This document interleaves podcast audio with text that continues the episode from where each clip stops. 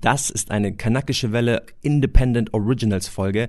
Wenn ihr zu unserer Kooperation mit Funk wollt, dann springt rüber zu den Folgen ab Mai 2021. Komm und reite dich. Der Steffen Freund ist kein Rassist. Das klingt so wie Donald Trump. I'm the least racist person in this room. Korpsgeist. Das heißt, wenn du jetzt sowas wie Rassismus ansprechen wollen würdest, dann bist du Verräter. Diese Doppelpassrunde steht einfach für diese Geschichtsvergessenheit. Diese fehlende Bereitschaft, einfach mal neutral auf die eigene Arbeit zu blicken und zu schauen, könnte das wirklich rassistisch sein, anstatt zu denken, nee, ich kann ja gar kein Rassist sein, weil ich bin ja nicht so wie die da im Stadion. Wir waren in der Kabine und ähm, es war eine Halbzeit und die gegnerische Mannschaft hatte einen schwarzen Spieler. Schwarzer haben meistens in der Jugend immer außen gespielt, weil ich weiß nicht warum, aber anscheinend hieß es immer, die sind sehr schnell. Und dann meinte so mein Trainer, ja, ihr müsst auf den Neger aufpassen, der ist schnell, aber wir haben ja unsere schwarze Perle, die macht es schon. Achtung, Achtung, kurze Werbung. Ich, Malcolm Ohanwe, war Teil der Initiative Hashtag Zukunft Handel. Das ist von Google und dem Handelsverband. Und in dieser Aktion geht es darum, den lokalen Handel zu unterstützen.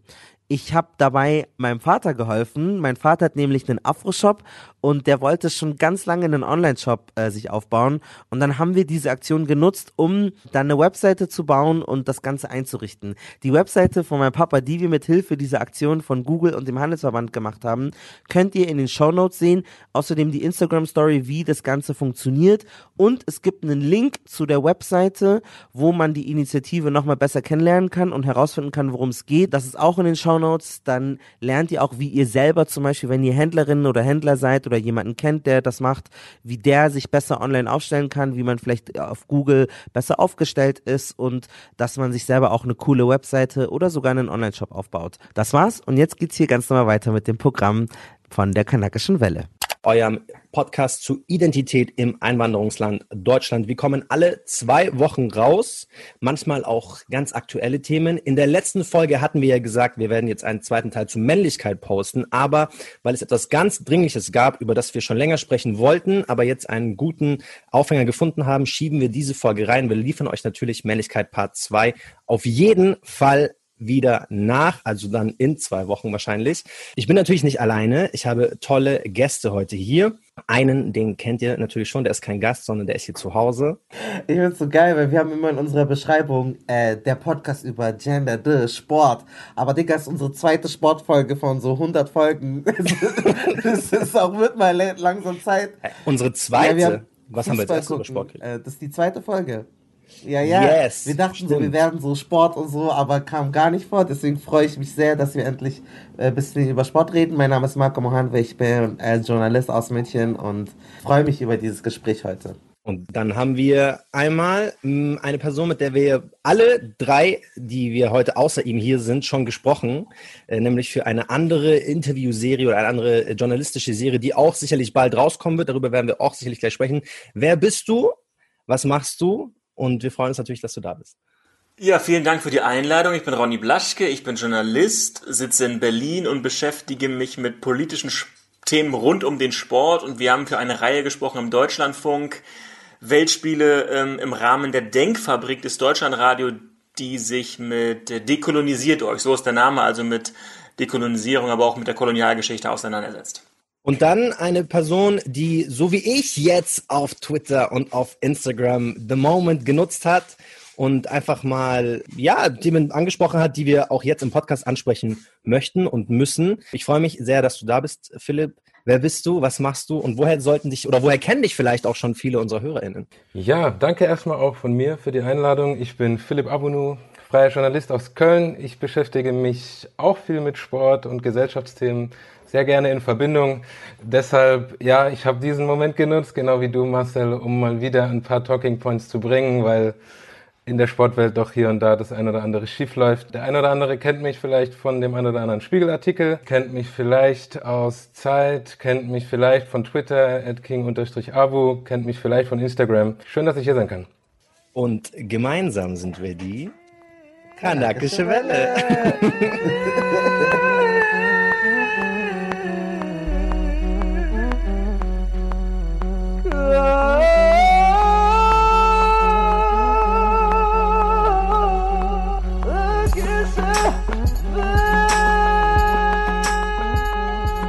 Heute wollen wir über einen aktuellen Vorfall sprechen, den Philipp, du gerne einmal für uns zusammenfassen darfst. Was ist denn passiert? Worüber haben wir beide auf Instagram und auf Twitter ähm, uns geäußert, unsere Meinung äh, dazu preisgegeben. Was ist denn aktuell äh, da vorgefallen? Die meisten kennen vielleicht diese Sportsendung, der Doppelpass auf Sport 1, hat glaube ich, fast eine Million Zuschauer, also jetzt nicht gerade eine kleine Bühne. Da war Steffen Freund unter anderem zu Gast, ein Ex-Spieler und Trainer, eine bekannte Persönlichkeit. Und er hat über zwei Spieler gesprochen, algerischer Herkunft, Nabil Bentaleb und Amin Harit. Und hat da ganz tief in die Ressentiment-Kiste gegriffen, hat im Kontext Schalke 04, wo es gerade super kacke läuft, über Nabil Bentaleb gesagt. Nabil Bentaleb kenne ich persönlich, Tottenham Hotspur, war dort Spieler, ist dort groß geworden, mhm. unglaublich viel Talent, einer der besten Spieler dann auch und äh, im Endeffekt bei Schalke gelandet, aber ist äh, französisch-algerischer Herkunft, Charakter, wenn sie Kaderplaner haben, muss man wissen, dass da auch eine bestimmte Aggressivität, auch eine Disziplinlosigkeit schnell kommt. Wenn er nicht derjenige ist, der gesetzt ist, dann muss man wissen, auf Schalke, Malochen, das ist das Allerwichtigste. Jeder Spieler muss bereit sein, sein Herz auszuschütten für den Verein. Und dann bin ich auch bei Harid. Auch er kann das natürlich nicht mit diesen Wurzeln, also falsche Spieler gekauft. Und daraufhin gab es direkt erste Live-Reaktionen in den sozialen Medien, während die Sendung noch lief. Der Herr Freund hat das auch mitbekommen, hat dann in der Sendung nochmal reagiert und damit eigentlich verschlimmbessert, wenn ihr mich fragt. Da muss ich einen Punkt noch sagen, weil ich gerade in den öffentlichen Medien gehört habe, äh, dass, dass das äh, rassistisch rübergekommen ist, Thomas. Also das äh, war natürlich nicht so gemeint. Ich habe nur die Herkunft, gerade von Nabil Bentaleb, äh, algerisch-französische Herkunft, Armut, die einfach eine Rolle spielt, wie du als, als Mensch aufwächst und wie deine Mentalität ist. Er hat im Endeffekt einfach nochmal gesagt. Und ja, damit hat er, glaube ich, ziemlich was losgetreten, weil das war zumindest auch meine Auffassung, deswegen war es mir auch wichtig, was dazu zu sagen. Wir in dieser Situation schon eine Symptomatik erkennen. Mir geht es nicht um diesen einzelnen Menschen Steffen Freund, sondern darum, was immer wieder im Sport gesagt wird und welches Bild auch immer wieder im Sport verbreitet wird. Ich fand das auch interessant, weil er ja dann auch meinte, ja, er ist Algerier, deswegen ist er auch arm. Also er hat dann irgendwie noch Armut Ja, genau, genau. Und, ja. und nur weil du arm bist, hast du keine Disziplin, was also auch wenn du dich von Armut hochkämpfst, dann musst du ja in irgendeiner Form dich irgendwie zusammenreißen können. Und äh, äh der Harid ist, glaube ich, ein marokkanischer Spieler. Also ich glaube, du hast algerisch gesagt. Ah, Nur okay, sorry. uns die Nafri Boys nicht ausrasten. Also,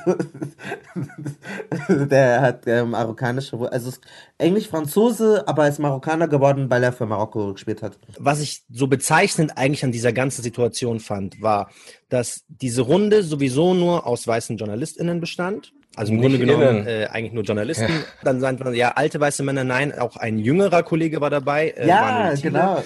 Und alle im Bunde saßen da und haben im Grunde genommen zugestimmt. Also es hat keiner widersprochen, keiner, keinem ist bei diesem Satz irgendwie aufgefallen, oh, das ist ein Problem.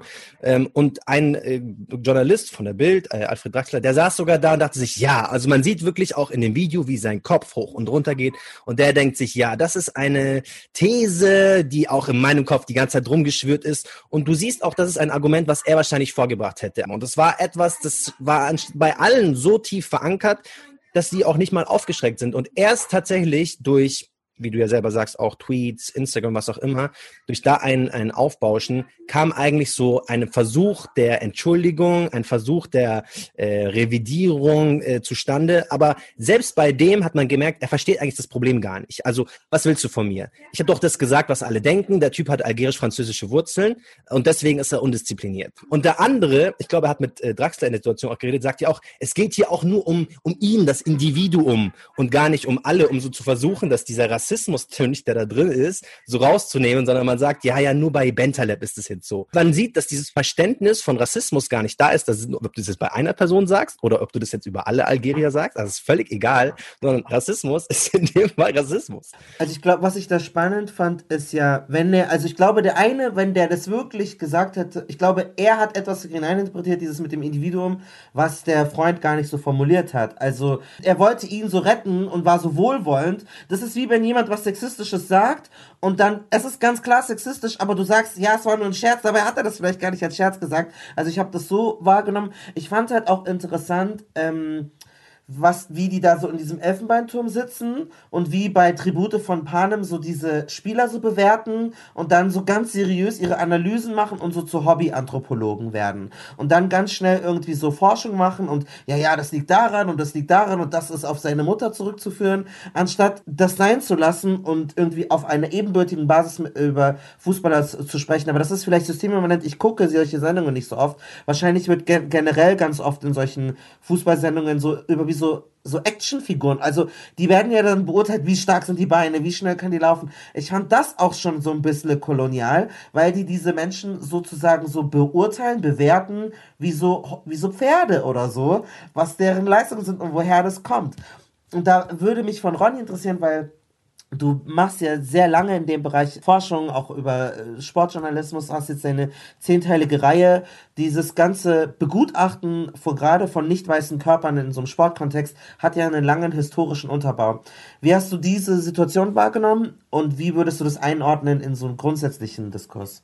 Der Steffen Freund, und das ist ein Beispiel von ganz vielen anderen, ist äh, historisch, historische Unkenntnis, ja, dass er das nicht wusste und das merkt man vor allem, wenn man sich die Reaktion und darauf kommt es vor allem auch an von algerischstämmigen Menschen, ja. Ich habe da auch einige Leute, die mir das zugeschickt haben, ein ein offener Brief von einem algerischstämmigen Journalisten, wenn man weiß, dass Algerien 130 Jahre unter Kolonialherrschaft äh, gelitten hat, dass die Franzosen da, was viele Europäer gar nicht wissen, da enorme Massaker äh, angerichtet haben. Das Massaker von Chetif 1945, nur ein Beispiel, wo mehr als 10.000 Algerier getötet wurden und dass äh, wie andere Kolonialmächte auch Frankreich, aber auch Großbritannien und Portugal sich in ihren Kolonien als Art Talentpool bedient haben. Da waren dann Fußballer aus Algerien, billige Arbeitskräfte in Frankreich, die natürlich weniger Geld verdient haben, weniger Renommee, aber genauso da ihre Leistung erbringen konnten. Und was dann zumindest auch positiv war, ist, dass äh, viele algerische Fußballer auch am Befreiungskampf teilgenommen haben in den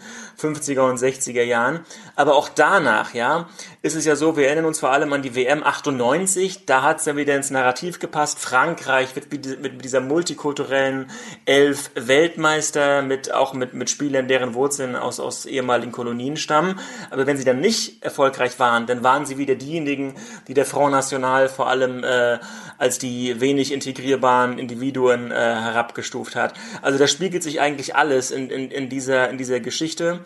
Und ähm, Front National ist die rechtsextreme Partei in Frankreich. Genau, Front National, Marine Le Pen und ihr noch radikalerer Vater, die versuchen zumindest unter einer Fassade sich als, popul als, als, als rechtspopulistisch und nicht mehr rechtsextrem, aber auch antisemitisch Genau, und ähm, 2001 ist es weniger bekannt, da hat da in, in dieser Stimmung des WM-Sieges, da wollte Frankreich gegen Algerien mal ein, ein Freundschaftsspiel bestreiten und dann sind viele algerischstämmige Franzosen auf das Spielfeld gerannt, es gab Ausschreitungen und wieder war Europa schockiert von diesen wilden, von diesen nicht integrierbaren Algerien, aber was man völlig außer Acht gelassen hat, ist die Jahrzehnte, sogar Jahrhunderte lange Ausgrenzung, strukturelle Benachteiligung, Ausbeutung.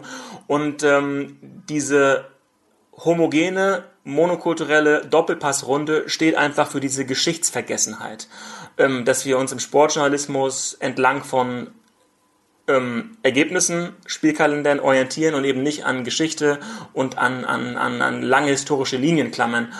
Und das mag wenig sexy sein, ja, aber wir sollten uns eigentlich, wir sollten mehr die Geschichte einbeziehen und, und versuchen, Sensibilität für alle Perspektiven zu schaffen. Marcel, es passiert ja häufiger, dass so auch dieses Jahr es so Vorfälle gab, wo Sportler, Sportler, Sportlerinnen, wenig, also Sportler, meistens Männer, aufgrund ihrer Herkunft irgendwelche Zuschreibungen erlebt haben und es da so Skandale gab. Ich habe das nicht so ganz auf dem Schirm, aber gib uns mal so den Abriss was da jetzt so alles ist. Man kommt ja gar nicht mehr hinterher. Wir wollten schon so oft eine Folge machen, weil es immer wieder jetzt Tönnies, jetzt das. Ja, absolut, absolut. Also ich möchte an der Stelle kurz eine Triggerwarnung aussprechen. Also nicht, ich möchte niemanden, ich möchte keine Rassismen irgendwie reproduzieren, aber ich glaube, an der Stelle ist es auch wichtig äh, zu sagen, was es auch schon gab. Ich kann auch nicht alles abreißen, weil tatsächlich es schon so viel vorgefallen ist, alleine nur in 2020, und das ist ja für den Fußball auch ein Jahr gewesen, wo es eine riesige Pause gab. Also es war nicht so, dass wir jetzt wirklich seit Januar englische Woche haben und alle zwei Tage spielen, sondern es ist ja ein riesiger Batzen irgendwie von ich glaube, März bis Mai oder Juni oder sowas gewesen, wo einfach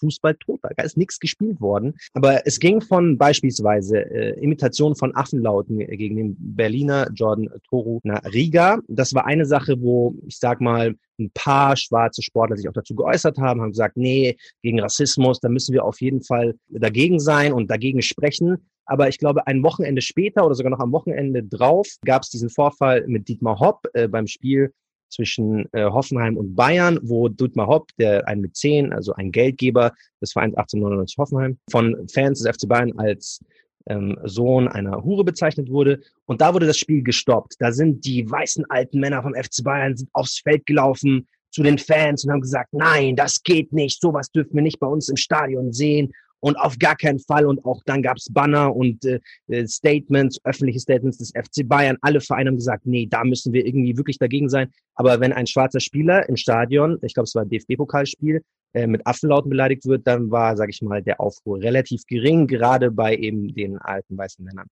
Dann äh, hat der FSV Mainz 05 zum Beispiel ähm, die Kündigung eines Mitglieds öffentlich gemacht, ähm, das gesagt hatte, es könne nicht länger, sich nicht länger mit dem Verein identifizieren. Äh, das ist ja wie im Afrika Cup und hat nichts mehr mit Bundesliga zu tun, ähm, weil so viele Spieler mit afrikanischen Wurzeln eben bei diesem Verein ähm, oder für diese Person zu viele Spieler in diesem Verein ähm, äh, gespielt haben. Und dann ein Fall, der vielleicht ein bisschen mehr mediale Aufmerksamkeit bekommen hat, war beim FC Bayern München. Also das ist nicht irgendwie bei irgendwelchen Vereinen, die kein Mensch kennt, sondern auch bei einem der größten Vereine der Welt, ist der Rassismus so tief drin gewesen, dass einer der leitenden Jugendtrainer, also der wirklich 10, 15 Jahre war der in diesem Verein und hat Entscheidungen getroffen. Bei dem sind WhatsApp-Chats äh, veröffentlicht worden, wo er, und jetzt wieder Triggerwarnung von äh, Dreckstürken schrieb, er hat das N-Wort gedroppt, er hat laufend rassistische Witze gemacht, er hat Spiele eingeordnet nach der Nachname gefällt mir nicht. Und der wurde jetzt entlassen, aber ich bin mir ziemlich sicher, also es war eine WhatsApp-Gruppe, da haben so viele andere Trainer, waren da mit drin, waren da mit drin geheim.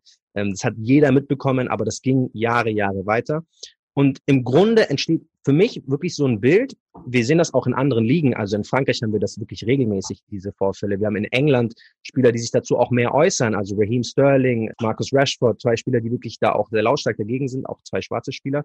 Und wir sehen, egal wo du hinschaust, den Fußball, wie wir ihn kennen, gibt es eigentlich nicht ohne Rassismus äh, diese Fälle sind so oft und wirklich, du kannst, wenn du wirklich danach suchen möchtest, jedes Wochenende einen Fall irgendwo finden.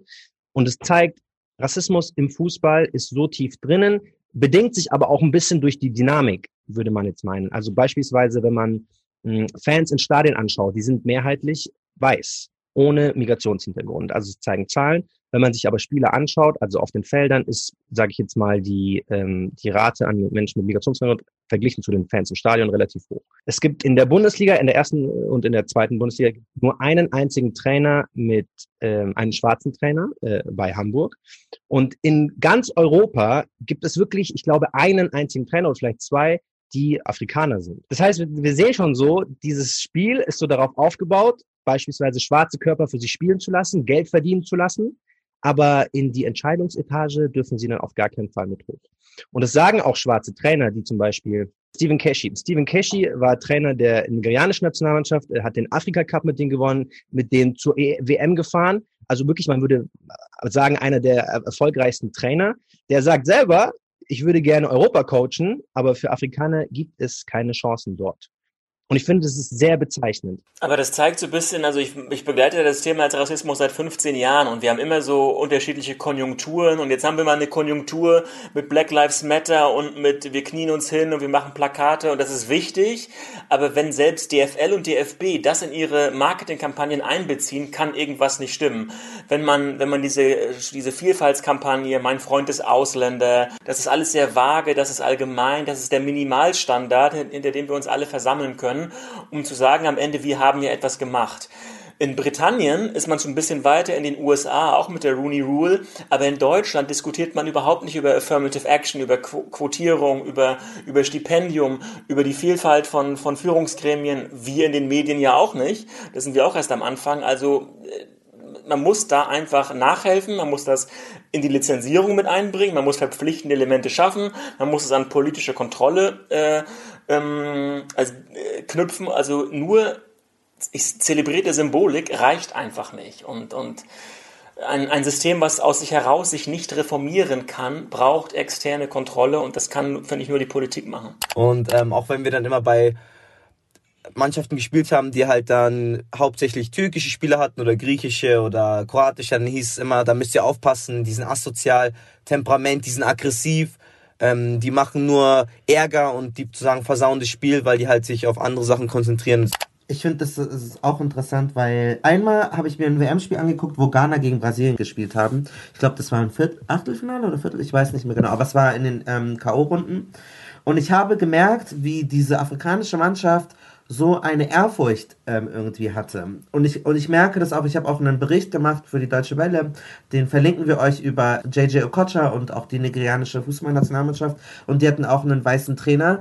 Und es ist tatsächlich so, dass es sich so diese rassistischen Zuschreibungen, auf die wir jetzt auch eingehen werden, also biologistischer Natur, die manchen Menschen aufgrund ihrer Herkunft andere Eigenschaften ähm, zuordnet. Also dass algerische oder afrikanische Menschen irgendwie hitziger sein und dafür sind dann dann, die Weißen sind dann vielleicht Schwächlinge, aber sie sind besonnen und intelligent und intellektuell irgendwie vorangeschritten. Und das durchzieht sich auch bei Betroffenen selbst. Also, dass ich gemerkt habe, dass manche das Gefühl haben, ja, aber wenn da ein Weißer kommt, der kann richtig scheiße sein oder mittelmäßig, aber der wird den Laden schon in Ordnung bringen, die sind deutsch, die haben Struktur. Mir selber wurden so viele Türen geöffnet, obwohl ich so, ich bin, ich hab, ich komme aus einer Bauernfamilie, aber weil ich heller bin als du, denkst du jetzt, du brauchst mir den roten Teppich rausrollen. Und das ist, glaube ich, ein riesiges Problem. Du hast ja auch eine, eine, eine Reihe dazu gemacht, Ronny, da möchte ich auch drauf ähm, eingehen. Aber ich möchte so ein bisschen erklären, woher kommt denn dieser biologistische Rassismus? Weil das sind so Dinge, die immer so als wissenschaftlich irgendwie so pseudo anerkannt werden. Und ich denke immer, ach, man muss doch jetzt echt nicht erklären mit den Gehirn- und Körperstrukturen. Aber ich denke tatsächlich ist es so, dass viele weiße Menschen, die im Fußball sind, das gar nicht mal skandalisieren. Die, die, die denken gar nicht mal, dass es schlimm ist. Die sagen halt, ja, der, du bist, hast halt ein schlechteres Gehirn, aber ich mag mag dich trotzdem und merken gar nicht, wie, wie widerwärtig das eigentlich ist. Diese Form von Rassismus hat sich entwickelt, als weiße europäische Menschen im 16. Jahrhundert ähm, Amerika entdeckt haben und die wollten reich werden, ihr Imperium aufbauen und hatten eigentlich vor, die indigenen Menschen in Amerika für diese Arbeitskraft äh, zu benutzen. Aber die hatten denen ganz viele eklige Krankheiten aus Europa mitgebracht, also sind sehr viele Menschen in der Karibik oder in Amerika gestorben und dann hat man schon Verbindungen gehabt mit den Portugiesen, die in Westafrika gewesen sind und hat es dann mit diesen Menschen probiert. Also es hat keinen systemischen Grund gehabt, warum es schwarze Leute sind. Asiaten waren halt zu weit weg, um sie nach Amerika zu bringen oder andere Menschen. Und deswegen hat man westafrikanische Personen genommen, diese in, auf den amerikanischen Doppelkontinent verfrachtet. Und dann hatte man die ja eigentlich nur für den einen Moment, was normal war, wenn du ein Königreich oder so besiegst, kriegst du Sklaven nach dem Krieg. Aber das war denen nicht der Wirtschaftswachstum kam nicht schnell genug, also haben sie sich überlegt, okay, wir vererben diesen Status einfach. Aber irgendwann war das dann nicht mehr moralisch vertretbar, weil in der Bibel gibt es zwei Geschichten, dass du ähm, also es gibt tatsächlich Geschichten, dass du Sklaven haben kannst, aber nicht in der Art und Weise. Die hätten eigentlich noch Rechte gehabt. Aber weil das sich, weil das christliche Kolonialherren gewesen sind, haben sie sich gedacht, okay, mit Menschen können wir das nicht machen. Rassismus kann uns erklären, das sind eigentlich gar keine Menschen. Und dann hat man solche pseudowissenschaftliche Attribute diesen Menschen gegeben und Pamphlete geschrieben und dem einen Unterbau gegeben. Und dann hat man sich gedacht, na ja, man kann doch an der Nase erkennen, die sind so und so. Und dadurch sind Hierarchien entstanden, die manchmal schwarze Menschen ganz unten ansiedeln, manchmal sind es indigene Menschen, die ganz unten sind. Das ist von deutschen Anthropologen in Anführungszeichen bis zu allen anderen Leuten, die nie in den Regionen waren, die keine empirischen Studien gemacht haben, die keine Forschung betrieben haben, sondern die einfach nur Gesichter gesehen haben und gedacht haben, daran kann ich erkennen, wie wertvoll jemand ist. Das ist tatsächlich ein ähm, Phänomen, das sich Ethnozentrismus nennt. Und das haben nicht nur weiße Menschen vollbracht, also es gibt auch Black Supremacy Forschung oder die Melanin-Theorie, die behauptet, schwarze Menschen oder Menschen mit dunklerer Haut sind viel klüger als alle anderen Menschen, weil in dem Melanin ist so ein Intelligenzgen.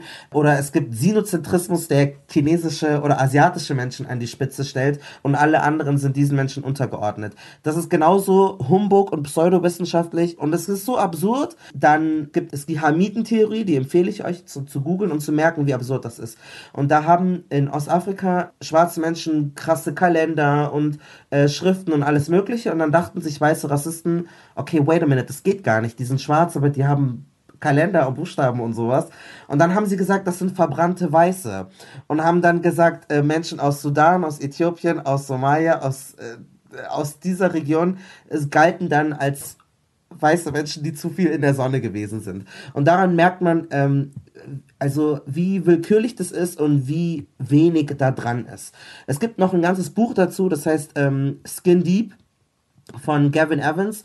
Äh, das Buch habe ich nicht gelesen, aber Ronny, du hast es gelesen und du hast dich mit dem Autoren unterhalten. Vielleicht kannst du auch noch mal bisschen zusammenfassen, was er da herunterbricht und wie sich diese biologistischen, rassistischen Mythen noch durch den Sportbetrieb durchziehen. Das Buch Skin Deep, das fokussiert sich nicht nur, aber auch auf den Sport und er nennt halt einige Beispiele. Zum Beispiel, dass wir denken, dass Subsahara-Afrika per se aus genetischen, evolutionären Gründen die besten Langstreckenläufer hervorbringt. Er nennt Kenia, eine Region, Nandi Hills, wo viele erfolgreiche Läufer äh, kommen und, und äh, da, da entschlüsselt er, dass eben die Rasse, die jetzt auch bald aus dem Grundgesetz gestrichen wird, eben keine biologistische, sondern eine soziale, wenn überhaupt eine soziale Kategorisierung ist. Ähm, dass natürlich klar die, Grund, die Grundregel ist, dass es, dass die Unterschiede, es gibt Unterschiede es kann Unterschiede geben zwischen, zwischen Bevölkerungsgruppen, aber innerhalb einer Bevölkerungsgruppe sind die Unterschiede wesentlich größer. Ja? Natürlich gibt's große, kleine, dicke, dünne äh, Europäer und äh, das, das gilt für alles. Und in Kenia natürlich, wenn die Leute in einer, in einer Höhe von 800 Metern aufwachsen, wenn sie ohnehin lange Wege zurücklegen müssen, wenn sie durch Sport auch ähm, einen sozialen Aufstieg erringen können, dann sind das vor allem kulturelle Gründe. Genau, dann er nennt, nennt zum Beispiel auch das Schwimmen in den USA, dass Schwarze äh, also Afroamerikaner äh, weniger gut schwimmen können. Das hat natürlich auch Gründe, wenn man sie über Jahrzehnte, Jahrhunderte nicht in die Freibäder und Schwimmbäder lässt oder sie auch da nicht, nicht teilhaben lässt, kann das Gründe haben. Äh, eine Wahrnehmung, dass nur in den, in den, dass, dass in den, in der NBA vor allem Afroamerikaner erfolgreich sind, die per se besser springen können, ist genauso Humbug, wenn man sieht, dass im Hochsprung es auch russische oder skandinavische äh, Weltmeister gibt. Und so geht er verschiedene Sportarten durch. Ich finde ganz interessant, was du gerade gesagt hast. Wir können auch nicht nur nach Amerika gucken, sondern nach Australien.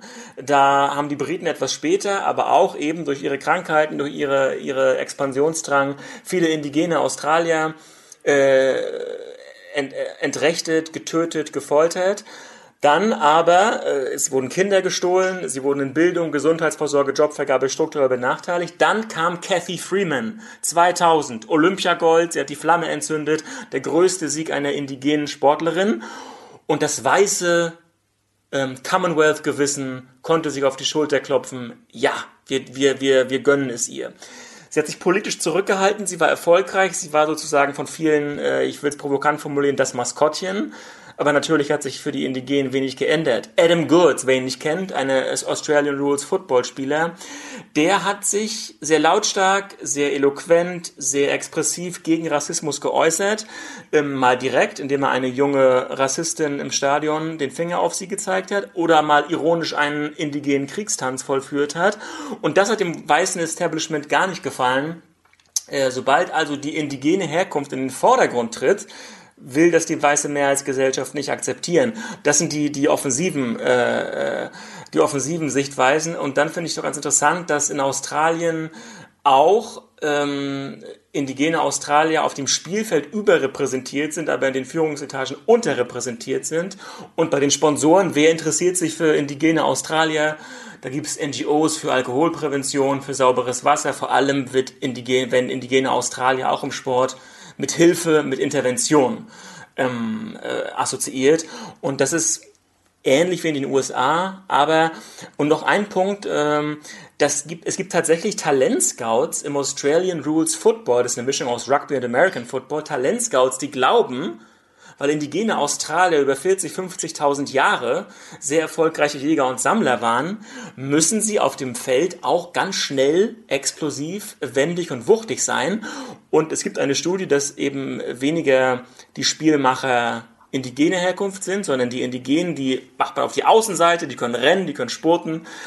Und so gehen Ta Talentscouts tatsächlich vor, indem sie auch ins Outback fahren und gezielt Indigene aufsuchen, weil sie ja schneller sind. Leider wird es zu wenig dort ent, äh, gebrochen und entlarvt. Es gibt auch eine sehr spannende Studie, die diesen äh, Racial Bias im Fußballkommentar wiederum so offenbart und aufzeigt, die im Grunde genommen genau das, was du jetzt sagst, und wir vermuten das so bei Scouts oder wissen das bei Scouts, die das sehr klar runterbricht. Also Sportkommentatoren sprechen wirklich mh, Spielern mit einer helleren Hautfarbe, die loben die mehr als sie Spieler mit weniger heller Hautfarbe äh, loben. Und sie sprechen ihnen immer so ganz klare Attribute zu, wie zum Beispiel äh, Spielintelligenz. Weiße Spieler sind immer spielintelligent. Schwarze oder jetzt nicht weiße Spieler sind dann immer körperlich. Also wenn du überhaupt Lob bekommst als, als nicht weißer Spieler, dann ist es, weil du schnell bist, weil du so ganz stark bist. Aber du würdest niemals irgendwie Lob bekommen oder wie die Statistik zeigt, weniger Lob bekommen als ein weißer Spieler für deine Spielintelligenz. Und so ordnen sich auch wirklich Spieler in spielintelligente Spieler. Das sind dann ganz oft so komplett unathletische weiße Spieler, die sind langsam, die sind nicht trickreich, aber die haben Spielintelligenz. Das wird dann in Deutschland auch ganz so oft so hoch gelobt und spielintelligente Spieler. Und andere sind eher so Lückenfüller, weil das sind so Läufer. Die werden äh, einfach nur als Läufer eingeordnet, auch wenn sie es gar nicht sind. Die müssen nicht zwangsweise mehr laufen als alle anderen, aber weil ihnen das so zugesprochen wird, weil sie schwarz sind und Arbeitsrackerer ist es, ist es so total offensichtlich auch, wie wir dann wiederum diesen Bogen schlagen von diesem pseudowissenschaftlichen Rassismus zu dann wieder unserer äh, Zunft, zu, zu den Sportkommentatoren, Sportjournalisten, die das so tief drin haben. Und dann sind wir wieder, der Kreis schließt sich bei Steffen Freud, der ja auch als Sportkommentator für RTL arbeitet, der, wenn ich jetzt wahrscheinlich seine Spiele durchgehen würde, das, was ich jetzt gerade an Studie irgendwie äh, hier runtergebrochen habe, bestätigen würde. Da bin ich mir ganz, ganz sicher. Und was ich so schade daran finde, schwarze Spieler beispielsweise, die jetzt nicht zwangsweise körperlich stark sind, die jetzt nicht zwangsweise sehr schnell sind, die jetzt nicht diese ganzen körperlichen Attribute, nach denen sie aber bemessen werden, irgendwie erfüllen, fallen aus dem Raster, weil sie, die werden auch nicht Spielintelligenz zugesprochen. Und so entscheiden sich aufgrund dieses Rassismus wirklich die Karrieren und die Leben von nicht weißen Menschen.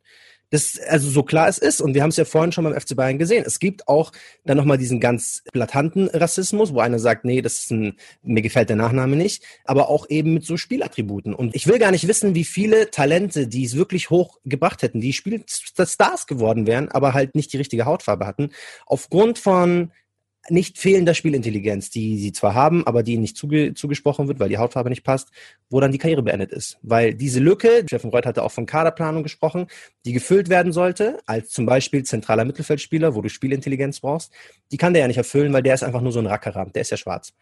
Und das ist, das ist wirklich was, wo man sich als gesamter Sportjournalismus eigentlich fragen muss, oder als Sportwelt, als, als Fußballverein, als Verband, was für einen Scheiß fabrizieren wir hier eigentlich? Ja, ich finde das extrem wichtig. Ich würde da kurz einhaken gern, Marcel, weil genau das, was du gerade sagst, das ist ja self-fulfilling prophecy so in a nutshell. Dieses System bestätigt sich selbst. Wir haben die Vorannahme. Diese Vorannahme entscheidet darüber, in vielen Fällen, welche Zugänge ein Spieler bekommt, welche Förderung ein Spieler bekommt.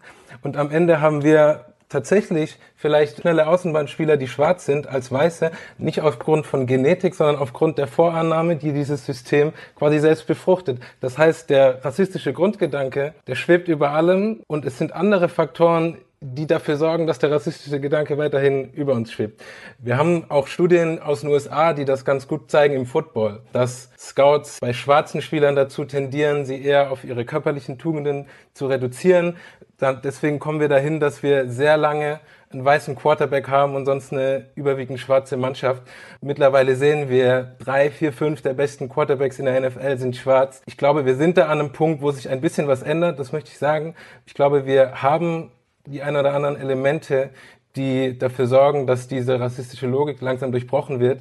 Aber klar, im Moment ist es schon noch so, dass sich dieses System komplett selbst bestätigt durch diese Äußerungen, wie wir sie jetzt auch wieder gehört haben. Wann merkst du Rassismus am meisten im Fußball? Oder In der Kabine, auf dem Spielfeld wirst du beleidigt von anderen Spielern, dreckiger Ausländer, dreckiger Neger, scheiß Wichser und so, ähm, asoziales Pack und so. Keine, also von Gegenspielern easy, immer von Fans auch. Auch auf dem Platz? Auf dem Platz, klar.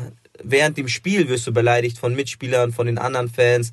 Schwarze Drecksau und so. Solche Sachen. Das ist, das ist, das ist ganz normal und das startet schon in, weiß nicht, im Jugendalter. Also das ist nichts Neues. Und dann auch in der Kabine hast du so Rassismen, dass dann der Trainer irgendwie sagt, ja, die, die, die Kanaken, da müsst ihr aufpassen und so, wenn der Trainer halt Deutscher ist. Das ist so ganz normal. Also es ist historisch bewiesen, dass weiße Männer in den Verhaltensweisen, die sie in Australien auf der ganzen Welt an den Tag gelegt haben, als Kollektiv gewisse Bedürfnisse haben und die nicht ähm, in Konflikt sehen möchten.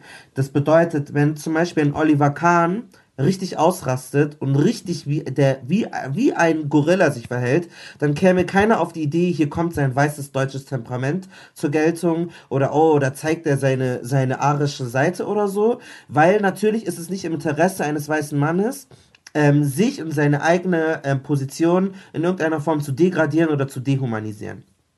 Wenn wir jetzt einen Spieler haben, der ähm, super filigran ist oder zahm oder ein Kakao oder so, dann käme keiner auf die Idee, er hat seine elegante schwarze afrikanische Art gezeigt, weil es auch nicht in seinem Interesse ist. Genauso wie es für uns als Europa oder als, als Deutschland, wir haben ja auch kein Interesse an einem starken, ähm, selbstermächtigten afrikanischen Kontinent, weil wir ja davon profitieren. Also es ist ja auch ein Schutzmechanismus der eigenen Machtposition, diese Dinge immer so aufrechtzuerhalten. Wie sehr weiße Männer auch Bedürfnisse gegenüber schwarzen männlichen Körpern haben, zeigt sich, und das ist eine, vielleicht eine steile These, aber das zeigt sich auch, was weiße Männer googeln, einstellen und was sie wollen, welchen Pornokonsum sie haben. Die Körperbetonung bei Männern im Sport und die Sexualisierung von schwarzen Männern ist gar nicht zu trennen. Ähm, die, die Filme, die es gibt, sind nach den Bedürfnissen von den Leuten, die entscheiden, den Leuten, die googeln ähm, und den Menschen, denen die Studios gehören. Und natürlich ist es so, dass in europäischen Staaten die meisten Menschen sind Männer, die konsumieren und die meisten Menschen sind weiß. Und die wollen gewisse Bilder von schwarzen Männern. Und die wollen äh, diesen hypermaskulinen, äh, muskulösen, äh, äh, äh unmenschlichen Supermensch, den Donkey Kong sozusagen. Und das durchzieht sich genauso äh, in, bei Sportfunktionären, dass sie genau das wollen, weil das ist der Mehrwert, sonst brauche ich doch keinen Schwarzen. Wozu soll ich einen Schwatten nehmen, wenn der nicht was Besonderes hat? Und das Besondere für den ist, diese ähm, Überkörperbetontheit, diese Übermännlichkeit, diese besonders, äh, besondere Fähigkeit zu laufen, weil für kulturelle Exzellenz, für Intellekt, dazu brauche ich den nicht. Und das ist auch so krass, dass sich ähm, das auch so durchzogen hat, dass ähm, ganz viele Nationen, also gar nicht nur Australien, auch in Indien zum Beispiel, gibt es eine Minderheit von schwarzen Menschen, die heißen Siddhi und die wurden ganz lange ähm, nur so getrimmt, dass sie ähm, so olympisches Gold für Indien holen sollten, weil sie gedacht haben, ja, diese Schwarzen aus äh, Ostafrika sind irgendwie besonders begabt. Natürlich waren sie es nicht, natürlich haben sie auch nicht Gold oder so holen können, aber das war, was denen so versprochen wurde. Und ich finde, was da halt auch nochmal mit reinspielt, wenn diese Argumente kommen, naja, aber äh, die guck doch mal, wer die Funktionäre sind oder das doch das doch Leistungsprinzip, dann sind die halt nicht so gut. Naja, aber das ist wie zu sagen, es gibt keine Frauen, die Nobelpreisträger sind und deswegen sind die so dumm oder haben keinen Intelligenzquotient. Aber du hast den Frauen halt auch nicht erlaubt, in die Schule zu gehen und zu lernen. Also, wenn du die Bedingungen fair herstellst und wenn jede Person ganz normal dieselben äh, Werkzeuge bekommt, dann kannst du auch anfangen, von Leistungsprinzip zu sprechen. Und dann können wir ja sehen, ob sich jetzt eine Gruppe mehr durchsetzt als die andere. Aber erstmal historisch irgendwie über 100 Jahre äh, jemandem verbieten, äh, dieselben Werkzeuge zu haben und dann zu sagen, ja, guck mal, ihr doofen Frauen, ihr seid so unintelligent und äh, habt keinen Nobelpreis gewonnen, der eh nur von Männern auch vergeben wird, ist halt die gleiche Argumentation, die schwarze Menschen immer wieder erleben. Und so ist es, wie Philipp auch immer sagt, diese self-fulfilling prophecy. Also es ist so ein Hamsterrad. Ähm, und man müsste eigentlich grundsätzlich, und es ist, glaube ich, super unangenehm, ähm, sich damit konfrontieren äh, und reflektieren, warum man so sehr an diesen rassistischen Bildern festhält, weil ich glaube, dass das mit so einem, äh, es hat schon etwas damit zu tun, so ein Machtgehäuse, nicht, das soll nicht kaputt gehen. Ich möchte meine Stellung behalten und ich möchte nicht, dass du mir eventuell den Spiegel vorhältst und mir zeigst, dass ich gar nicht so klug bin, wie ich denke, dass ich bin. Es sind ja auch viele Leute in den Mehrheiten äh, glauben, dass sie aus etwas Gutem heraus handeln. Diese Gönnerhaftigkeit, ja. Wenn wir mal nach Chile schauen, da heißt der bekannteste Fußballverein Colo Colo, benannt nach einem indigenen Anführer aus dem 16. Jahrhundert, der sich gegen die spanischen Kolonisatoren gewehrt hat. Und dann kommen jetzt weiße Fußballfunktionäre im 20. Jahrhundert darauf, den schnappen wir uns für unsere Geschichte, den deuten wir um, den interpretieren wir anders als Widerstandskämpfer. Für die aktuelle Generation indigener Chilen interessieren wir uns nicht. Das ist uns egal. Die können weiter ausgebeutet werden, die können von Pinochet weiter irgendwie gefoltert und getötet werden. Das ist uns egal. Krasser ist es in den USA, ja, wo, wo, äh, wo, wo Sportvereine lange Redmen, Warriors, Indians, sogar Redskins geheißen haben. Also 80, 90 150 Jahre alte Vereinsnamen aus einer Zeit, als schwarze und indigene Menschen noch gelünscht und, und, und eingesperrt wurden, kein Wahlrecht hatten, die glauben tatsächlich, sie ehren und, und kultivieren das, das Image äh, der Indigenen, aber insgesamt ist es eine arrogante Überlegenheitskultur. Und erst jetzt, das ist das Positive von Black Lives Matter, dass die Washington Redskins, der NFL-Club, in diesem Zuge auch ihren Namen geändert hat. Aber natürlich ändert sich da nicht gleich ein, ein bitte? Sie heißen. Ja, der ist so geil. noch heißen sie NFL Club oder? Oh, nee, Washington Football Team heißen sie jetzt. Ach so. Aber es gibt die Cleveland Indians, äh, die hatten ein ziemlich rassistisches ähm, Logo, ein, ein überze eine überzeichnete Karikatur, mit, mit Federschmuck. Also da werden wirklich die, die uh, uralten Klischees bedient. Und auch darüber gibt es Studien. Wenn man einen Namen verändert über Nacht, kann es sogar die Solidarität der Gegner noch mehr befördern, dass sie sich noch mehr darüber aufregen, dass sie gerade in, in, diesem, in dieser polarisierten Gesellschaft der USA sich beraubt um ihre Tradition fühlen.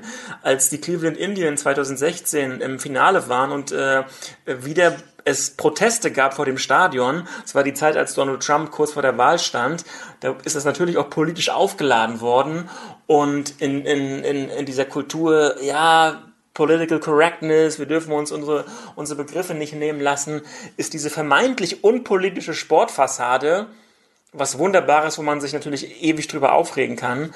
Und, und, und, und ähm, was du gerade gesagt hast, die Reflexion auch die Bereitschaft zu reflektieren. Man denkt ja, das ist ja nur ein Name und es ist harmlos. Aber diese Maskottchenisierung ist ja der erste Schritt, Menschen ihre Menschlichkeit zu nehmen. Wenn du das die ganze Zeit machst, das fängt ja nur damit an, dann sinken auch die Hemmungen, auch rassistische Sprüche gegenüber Leuten zu machen, weil schon die Menschlichkeit zur Disposition gestellt wurde und du hast jetzt schon mehr eine Achillesferse. Und damit fängt, also, das fängt an mit, du bist so ein Maskottchen, man denkt dann, es gibt diese Leute gar nicht, weil das sind ja irgendwelche Redskins. Also viele Leute in Amerika, glaube ich, wissen gar nicht, dass es indigene Menschen gibt, die dort leben. Genauso wie viele Menschen in Deutschland gar nicht wissen, dass hier noch jüdische deutsche Menschen leben, weil die so mythologisiert werden so. Und das führt dazu, das geht eine Beleidigung, dann wird eine Banane geworfen und irgendwann ist man an einem Punkt, dass man die Propaganda so weit gegangen ist, dass man auch keine Hemmungen hat, gewalttätig gegenüber diesen Leuten zu werden, weil du schon über Jahre hinweg gelernt hast, das sind keine richtigen Menschen. Und ich glaube, das funktioniert auch, also so funktioniert ja auch Rassismus medial, dass du von klein auf merkst, es gibt eine Hierarchie und du merkst, ja, afrikanische, die sind ja auch irgendwie Menschen, aber die sind nicht ganz so wie ich. Und deswegen hast du auch ähm, moralethisch keine Hemmung, einem anderen Menschen sowas anzutun, weil eigentlich widersträubt sich ja alles in deinem Körper, so etwas gegenüber Leuten, die du als deinesgleichen betrachten würdest, zu tun. Und deswegen verstehen Leute, glaube ich, nicht die Aufregung, das ist halt nicht nur ein Name, das ist der erste Schritt sozusagen deine Existenz abzusprechen, wenn du zu einem Maskottchen degradiert wirst. Hm, ich glaube sogar, dass der Großteil der Menschen das überhaupt gar nicht erst überreißen. Also die sind nicht, die wissen überhaupt nicht, wieso sie so denken, sondern die sind von Tag eins, seitdem sie irgendwie beispielsweise Medien konsumieren, äh, so intrinsisch drin und das ist so eine Art schleichender Prozess, wo ja nie gesagt wird, wir sind jetzt so und so zu dem, weil er hat die und die Wurzeln oder er sieht so und so aus, sondern das ist quasi ein, eine unterbewusst geschehende Sache und die nehmen das dann einfach so hin und weil du jeden Tag diese Bilder siehst, gehst du natürlich dann davon aus, dass es auch so ist. Wir sehen das jetzt bei äh, Nabi Bentaleb auch der ist beispielsweise mit, äh, mit, mit 10 in eine Nachwuchsakademie gekommen, mit 14 alleine nach Belgien gezogen, mit 18 alleine nach England gezogen, zu Tottenham Hotspurs, einem der erfolgreichsten Vereine, nee, erfolgreich nicht, aber einem der, der größten äh, Vereine Englands äh, und dann schließlich zu Schalke 04 gewechselt. Also der würde das ja niemals alles schaffen, wenn er nicht ehrgeizig wäre, hart große Arbeitsmoral hätte, ähm, der, der Antrieb hat, Zielstrebigkeit hat. Und trotzdem haben wir jetzt jemanden wie Steffen Freund, der sagt, der ist disziplinlos, ja, weil er irgendwie einmal aus dem Training bestimmt ist oder sowas. Gleichzeitig haben wir aber Beisp Fälle wie zum Beispiel, da gibt's jetzt ganz viele, aber wir nehmen jetzt mal einen raus, Max Kruse. Max Kruse hat bis er 24 war, also Max Kruse ist ein weißer deutscher Fußballer, äh, bis er 24 war, in Anführungsstrichen nur ein Bundesligaspiel gemacht. Max Kruse kannte man lange wirklich nur oder mehr wegen seines Lebensstils. Also man kannte den, weil er so Poker spielt. Also der ist wirklich ein, der ist, ist halt so ein, so ein Zocker so ein Playboy, der hat, einem, hat auch mal ein Video hochgeladen, wo man seinen Phallus einfach so sieht. War, war halt so. Äh, der, den kennt man vom Shisha auch. Also exzessives Zocken. Man würde jetzt davon ausgehen, negativer Lebensstil. Für alle anderen, selbst wenn die zum Beispiel nur einen Club besuchen, wenn du jetzt äh, türkische Wurzeln hast oder äh, nordafrikanische Wurzeln, dann ist es so, boah, der vorm Spiel oder unter der Woche, der, hat, der konzentriert sich nicht auf seinen Job. Aber der andere, der zockt, der raucht. Und da sagt aber, da wäre niemand auf die Idee gekommen, irgendwie jemals nach Sozialisierung und Herkunft zu fragen. Und wir kennen das gerade im Sportjournalismus sehr, sehr, sehr, sehr gut dass wir Spieler mit zum, wie zum Beispiel Mesut Özil oder Ilkay Gündogan, also Spieler mit türkischen Wurzeln, nach einem ganz anderen Maß bemessen, wie zum Beispiel einen Manuel Neuer. Weil Manuel Neuer ist everybody's darling, der ist so der deutsche Lieblingsspieler. Aber wenn er in Kroatien so ein Nazi-Lied singt, dann ist es so, aha, ist das jetzt überhaupt rassistisch? Darf er das über, also ich meine, ist doch okay, der, der war doch da, der ist so, hat so rote Bäckchen, der hat vielleicht ein bisschen was getrunken, der darf das doch machen. Aber wenn ein Ilkay Gündogan äh, ein, ein Foto mit, mit Erdogan postet, dann ist so, oh mein Gott, wir müssen ihn eigentlich aus Deutschland loswerden. Der darf nichts mehr mit dieser Nationalmannschaft zu tun haben. Das ist definitiv kein Deutscher. Und das ist ja auch eine Sache, die sehr viele Fußballer wiederum bestätigt haben. Also äh, Karim Benzema, äh, der hat auch algerische Wurzeln, hat das gesagt. Zinedine Zidane hat das schon gesagt. Äh, Ilkay Gündogan hat das, glaube ich, auch mal gesagt. Die sagen dann immer, wenn wir gewinnen, darf ich dazugehören. Wenn wir verlieren, dann bin ich keiner von ihnen. Und das ist beim Sport so, wenn die Leistung stimmt, dann darfst du Franzose sein oder Deutscher sein. Wenn die Leistung nicht stimmt, dann ist es wieder der Türke. Der mit ghanaischen Wurzeln. Der Vater kommt aus Kamerun.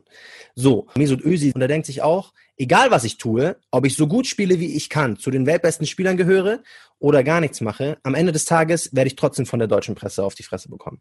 Und ich finde, das ist auch so eine, zeigt auch sehr gut diesen Doppelstandard, ähm, nach dem da gemessen wird. Und dann ist es für Leute auch ganz normal, wie du ja schon ausgeführt hast, woher das dann kommt, dass dann auch einfach auf einer der wirklich größten Bühnen im deutschen Sportfernsehen, also dem Doppelpass, dass man da so frei mit Rassismus einfach äh, skandiert, weil es machen ja sowieso alle. Der Lukaku aus Belgien hat es ja gesagt, also wenn er kickt, wenn er trifft, ist er Belgier, wenn nicht, ist er Afrikaner. Äh, in Frankreich gab es mal so einen malischen Einwanderer und der hat ein Kind gerettet, was fast von einem Balkon gefallen ist. Und als er das Kind gerettet hat, hat er sofort die französische Staatsbürgerschaft bekommen. So, das müssen wir jetzt mal runterbrechen, wie das damit zusammenhängt. Das bedeutet, Französisch sein wird mit äh, moralisch und ethischer Überhöhtheit verbunden. Du musst erstmal einen guten Charakter haben, du musst europäische demokratische Grundwerte für dich verinnerlichen. Du musst gut sein und dann bist du Europäer. Und das bedeutet nicht, weil er vielleicht dort aufgewachsen und äh, gelebt hat und genauso Steuern zahlt, das reicht schon, sondern der Typ musste ein Baby retten, um Franzose sein zu dürfen. Und das ist genauso eigentlich wie bei einem Fußballspielen, so du bist nicht einfach Deutscher, egal ob du schlecht schlecht spielst oder nicht. Wenn du nicht weiß bist, musst du erstmal beweisen, dass du gut genug bist. Also es ist gar nicht mal angepasst, sondern du musst gut sein. Ein guter Mensch ist ein deutscher Mensch. Und das bedeutet zum Beispiel, was auch ganz oft passiert, wenn jemand sich gut verhält, wenn er einen guten Job hat, wenn er fleißig ist, wenn er intelligent ist, dann sagt man, du bist ja kein typischer Ausländer. Du bist ja eigentlich ein Deutscher. Und wenn jemand schlechte Verhaltensweisen an den Tag legt, dann äh, käme man nicht auf die Idee, ähm, das mit seinem Deutschsein oder mit seinem. Äh, also dann ist er ein typischer Ausländer. Und das heißt, es geht gar nicht mal, ob du fremd mit der eigenen Kultur bist oder nicht, sondern bist du ein guter Mensch, hast du gute Eigenschaften, dann bist du sozusagen Teil der, des europäischen ähm, Community und wenn nicht, dann nicht. Und das ist, glaube ich, auch nochmal krass, dass es gar nicht nur, weil es kommt immer die Argumentation, ja, aber über die Deutschen wird ja auch immer gesagt, wir sind so diszipliniert und so pünktlich und so organisiert und strukturiert. Ja, das ist doch kein, also, das ist doch nicht vergleichbar. Der meinte, Steffen Freund ist kein Rassist. Das klingt so wie Donald Trump, I'm the least racist person uh, in this room. Die Frage ist bloß, ähm, was wir damit machen, ja, also, Jetzt sind wir hier natürlich in einem, in einem Forum, wo wir alle eine ähnliche Meinung haben und so sind ganz viele der Veranstaltungen, Vorträge, Konferenzen, auf denen wir wahrscheinlich sind, ganz oft.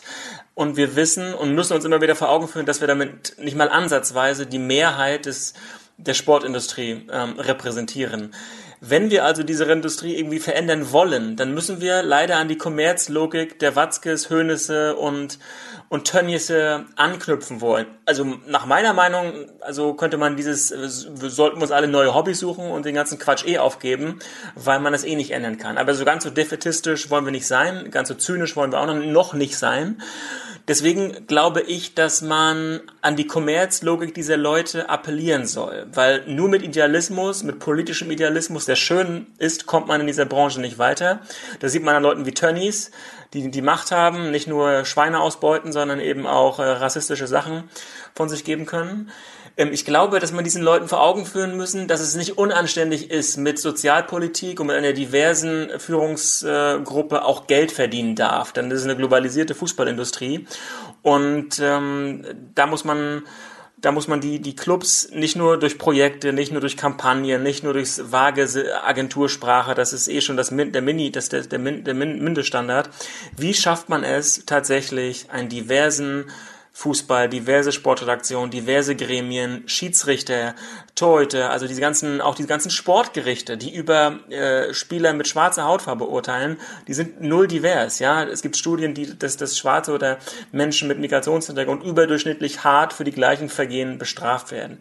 Da muss man ran, da muss man strukturell ran mit, äh, mit, mit Verpflichtungen, mit einer Bonifizierung vielleicht, dass man nachhaltige, politisch nachhaltige Clubs äh, belohnt.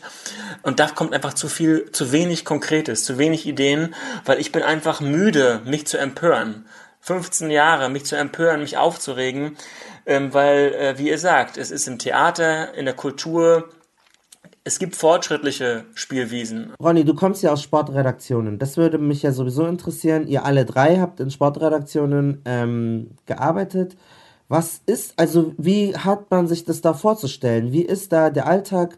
Wie sehen die Redaktionen aus? Und was habt ihr da erlebt? Weil wir können jetzt über Schiedsrichter und so, aber das können wir gar nicht beurteilen und da sind wir nicht drin.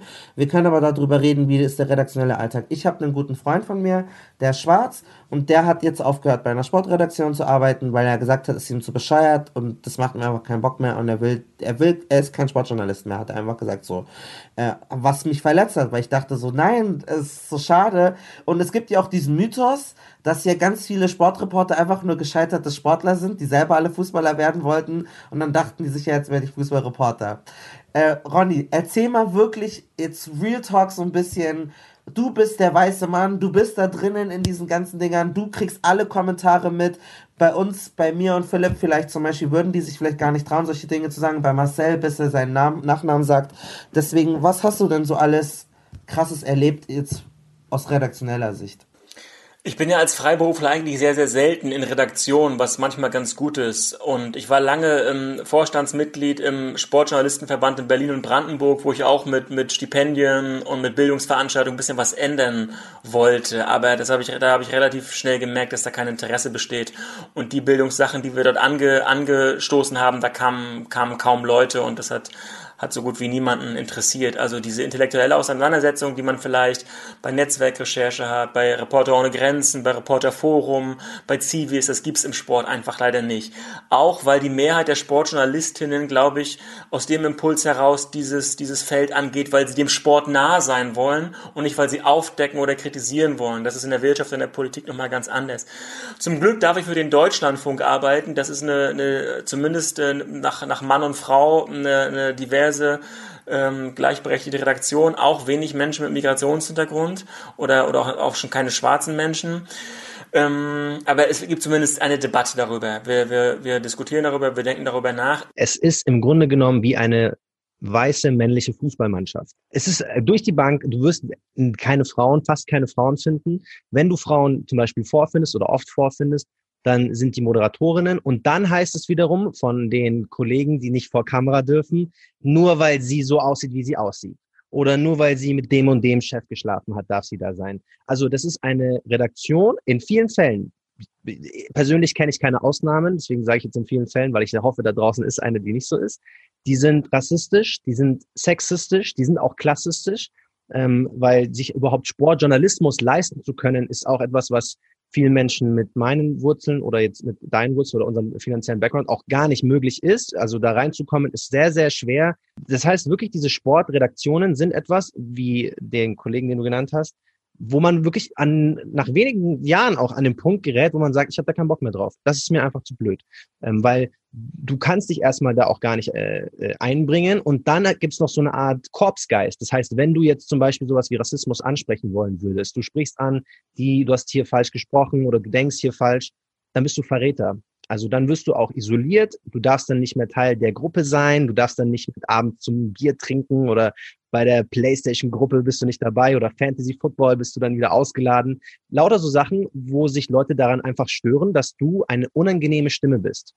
Ähm, und so sieht man halt, diese Sportredaktionen sind ein toxischer Haufen, die auch gar nicht bereit sind zu reflektieren, was sie denn falsch machen, ob es jetzt äh, aus der sexistischen Warte ist oder aus der rassistischen Warte, ähm, wo wir dann natürlich den, Rassi den Rassismus dann auch in deren Produkten sehen. Also egal, ob es jetzt deren Berichterstattung ist oder der Umgang mit ihren Kollegen. Und eine andere Sache, die ich noch ansprechen wollte, weil Ronny so versucht hatte zu sagen, was wir machen müssen, ich finde es halt sehr schwierig. Ich glaube, eine Möglichkeit, wo ich überlege, ob die vielleicht helfen würde, ähm, ist, wenn wir es irgendwie hinbekommen, frag mich nicht wie, dass unsere Sportler, die hier sehr viel Einfluss haben, die sehr viele Follower haben, die sehr machtstark sind, sehr stimmstark, irgendwie politischer werden, politisierter werden, also sich auch trauen dürfen, mit Meinung voranzugehen, weil wir kennen das in Deutschland fast gar nicht die Sportler sind, wenn, nur das Objekt der Berichterstattung, aber sind selten Subjekte. Also in Amerika weiß man, Sportler haben eigene YouTube-Kanäle, haben wirklich eigene sehr politische auch äh, Twitter-Kanäle oder auf Instagram,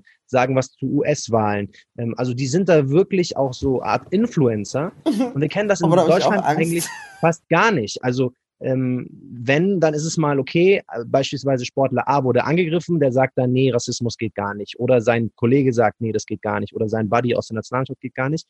Aber wir sehen eigentlich keine so richtige politische Macht dahinter. Und ich würde mir wünschen, dass das so ist. Ich würde mir wünschen oder erhoffen, dass dann vielleicht ein bisschen was voll wie so ein Rattenschwanz, dass man dann sieht, okay, da, da ist was, da kann man auf jeden Fall mit arbeiten und am Ende des Tages würde ich das den Sportlern sogar nahelegen. Vielleicht hört ja irgendwer diesen Podcast. Einige haben auch unter meinem, ähm, oder einer, also Kakao hat unter meinem Instagram-Post kommentiert gehabt, ähm, dass die vielleicht auch sagen, wisst ihr was, ich möchte gar nicht mehr das Objekt eurer Berichterstattung sein. Jetzt bin ich mein eigenes, also jetzt bin ich das Subjekt. Jetzt sage ich, was ich sagen will. Ich mache, was ich machen will.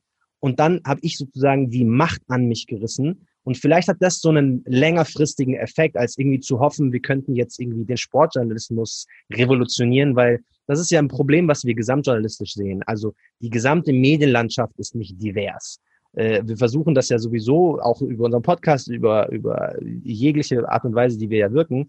Ähm, und wir sehen, gegen welche Mühlen man da arbeitet. Philipp und ich, wir haben uns ja auch unterhalten, wie kriegen wir in dieses ganze Thema Momentum rein, um jetzt nur über diesen äh, über dieses eine Hoch hinwegzukommen, dass wir auch Effekte haben. Also ob es jetzt Workshops sind oder ob man da eine längere Serie macht oder was es ist. Es ist sehr schwierig und am Ende des Tages sind wir auch kleine Lichter. Wenn der Redaktionschef von Sky sagt, er hat da keinen Bock drauf, hat er keinen Bock drauf. Wenn der Redaktionschef von Kicker das sagt, von Sport 1, äh, Pit Gottschalk hat ja selber ähm, genug dazu getwittert auch, die Bereitschaft ist halt nicht da. Und dann können wir uns irgendwie äh, über den Boden kugeln, wie wir wollen. Da passiert halt nichts. Ich habe da eine Frage an euch beide, weil das ist hier so ein bisschen wie Musikjournalismus. Du kannst eigentlich gar nicht so kritisch sein, weil sonst kriegst du keine Interviews. Du musst ja befreundet sein mit den ganzen Musikern und so. Und es gibt ja diesen einen Journalisten, der war beim Bayerischen Rundfunk zu Gast, der hat ein Buch über FC Bayern geschrieben, aber ist dann auch so Best Friends mit denen, schubst den Schweini in den Pool und so. Und ich denke mir, hä, so wie, wie geht, also das macht gar keinen Sinn an der Branche, in dem Bereich, wo ich bin. Ich, ich bin nicht dein Freund, ich werde dich zerreißen oder so oder wie auch immer. Ich kann nicht, wir werden nicht zusammen irgendwie chillen oder so, aber ich habe das Gefühl, bei diesen ganzen Sportmagazinen oder so geht das ja gar nicht, weil sonst kriegst du nicht die exklusive Geschichte oder du kriegst nicht die Home Story oder die, du kriegst einen bösen Anruf von Uli Hoeneß oder sowas. Ähm, vielleicht kannst du da ein bisschen erzählen, Philipp, wie ist es auch, systemimmanent in diesen Bereichen, wo ihr arbeitet, dass man gar nicht sich kritisch äußern kann, weil Marcel hat es ja auch angesprochen, die Gefahr dann ist, man ist isoliert und kann gar nicht mal mehr richtig arbeiten. Es gibt ja viele Bereiche, in denen der Journalismus seine Rolle als Gatekeeper, sage ich mal, verloren hat oder zumindest nicht mehr exklusiv hat. Und im Sport merken wir das ganz extrem, gerade auch bei größeren Fußballclubs oder in der Bundesliga, dass die Vereine nicht mehr darauf angewiesen sind, dass sie unbedingt Coverage von jedem, von jeder Zeitung und sonst was kriegen, weil sie einfach extrem große eigene Kanäle haben, unglaublich viele Menschen selbst erreichen. Das heißt, dieser Effekt, den du gerade schon angesprochen hast, dass die Zeitungen natürlich abhängig sind davon, dass sie die entsprechenden Interviews kriegen, dass sie die entsprechenden Aussagen kriegen, dass der jetzt noch stärker wirkt, weil die Vereine in einer noch ähm, mächtigeren Position sind, noch unabhängiger davon sind, was die etablierten unabhängigen Medien schreiben. Das heißt, es wird eher noch schwieriger, dich kritisch oder ja, in irgendeiner Form gefährlich zu äußern gegenüber Vereinen, sofern du daran interessiert bist, konsequent und regelmäßig mit diesen Vereinen zu kooperieren, weil es ist eine Form von Kooperation. Du musst nach gewissen Regeln spielen, um Interviews zu bekommen. Ich kenne da auch meine Geschichten, wie viele Absagen ich schon bekommen habe, um bei verschiedensten Interviewanfragen. Da gibt es eine enorme Vorsicht. Warum sollte denn Sport 1 irgendwie über DFB eine Doku machen, wie rassistisch die sind? Ja, dann können die Gleichbetrieb einstellen. Also dann kann ja der Doppelpass ja nicht mehr arbeiten. Die brauchen ja die Beziehungen zum DFB. Also, also das ist ja das. Sind wir, vielleicht ist es bescheuert von uns überhaupt zu erwarten. Vielleicht sollte, also vielleicht, also weil die können ja nicht aufdecken, dass da so viel Scheiße läuft, weil dann sagt der DFB, toll, wir, wir gehen auf unseren YouTube-Kanal und das war's mit äh, Sport 1. Und ja, aber da steht ja die Rolle auch für, bei den Rechteinhabern wie Sky und so weiter, klar, die müssen ihr Produkt teuer verkaufen, damit sichern sich ja Arbeitsplätze, sie, sie kaufen für Milliarden ein Produkt und das, das ist, ist, kann man gut finden oder nicht, auch bei den privatwirtschaftlichen, bei den Boulevardzeitungen, die generieren eine hohe Auflage über, oder, oder auch Werbung und so weiter eben über den Fußball. Aber bei den Nicht-Rechteinhabern, bei den überregionalen Tageszeitungen, bei den öffentlich-rechtlichen Sendern, bei den Radiowellen, ich zum Beispiel brauche keine Kontakte zu, zu Fußballern. Ich, ich interessiere mich nicht immer für, den, für das Fußballgeschehen. Also das habe ich mir längst abgewöhnt. Und weil ich trotzdem mit Wissenschaftlern, mit Forschenden, mit Leuten wie euch, die ich, ich habe euch über, auch über Twitter gesehen, über andere Sachen kennengelernt, äh, habe kluge Gesprächspartner für meine Serie gefunden. Dafür muss ich jetzt nicht ins Stadion. Trotzdem kann ich das Medium Sport nutzen, um politische und gesellschaftliche Inhalte ähm, versuchen zu erklären. Und ich, ich verstehe nicht, warum nicht ähm, überregionale Medien oder äh, Radio- oder Fernsehstationen im Sport ein Vehikel sehen ja, also den ganzen aktuellen Quatsch sein lassen, sollen Thomas Müller und Neuer ihre Millionen Leute bei Instagram erreichen, das ist völlig okay. Aber es gibt in Deutschland eine kritische, differenzierte ein Publikum dafür. Sonst, warum ist denn die Zeit, hatte so oder das Deutschlandradio oder Arte? Warum gehen die Dokumentationen bei Arte über YouTube so so in die Höhe? Weil Leute bereit sind nachzudenken, Leute sind bereit abzuwägen und und auch und auch kritisch zu sein. Aber es gibt im Sport einfach zu wenig Leute, ähm, die die ähm, ja, es, es, man muss ja nicht immer nur investigativ sein. Es reicht ja auch ein halbwegs äh, breites Allgemeinwissen. Ja, also dass man, dass man das mit Geschichte, mit Integration, mit Ethik verknüpft. Es muss auch nicht immer alles böse sein und alles, alles so eine Endzeitstimmung haben.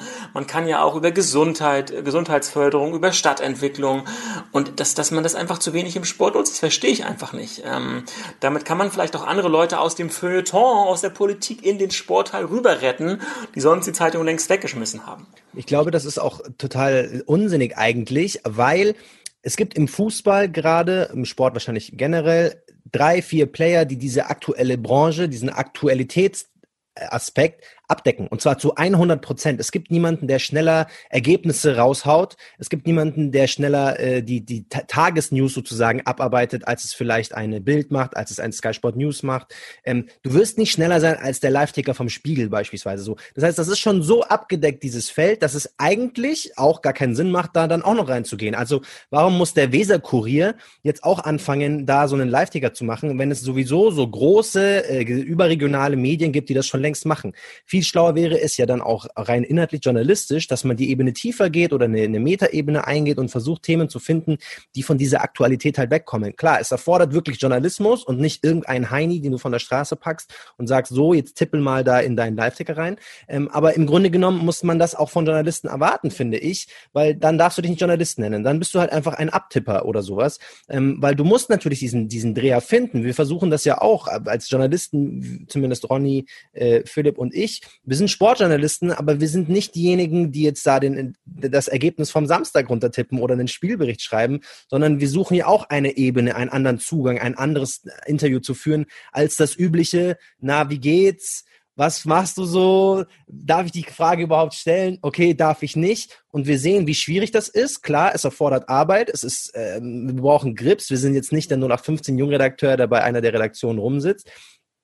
Ähm, aber so müssten halt viel, viel mehr Leute sein. Also wenn wir nicht wirklich diesen Gedankengang zu den Leuten hinbekommen, dass man auch von der Branche selber fordert, wisst ihr was, ihr müsst euch neu entwickeln, dann kommen wir da nicht hin. Aber der Blick in die Redaktionen selber zeigt eigentlich auch auf, das gibt's nicht. Sind die Leute sind nicht ausgebildet dafür, sondern sie sind halt jahrelang nur getrimmt eine Oftmals zu schneiden oder einen Text für die Moderatoren zu schreiben, der halt nicht weiter hinausgeht über der und der wechselt für die und die Transfer Transfersumme da und dahin. Das ist sehr, sehr traurig. Das ist eigentlich, Ronny, du hast gesagt, es muss nicht immer alles traurig sein, da bin ich ganz bei dir, aber das ist eigentlich ein sehr trauriger Zustand, der, finde ich, diesen Sportjournalismus gesamt in Deutschland sehr gut runterbricht, weil es gibt diese Berichte eigentlich fast gar nicht, wie wir sie in Amerika kennen.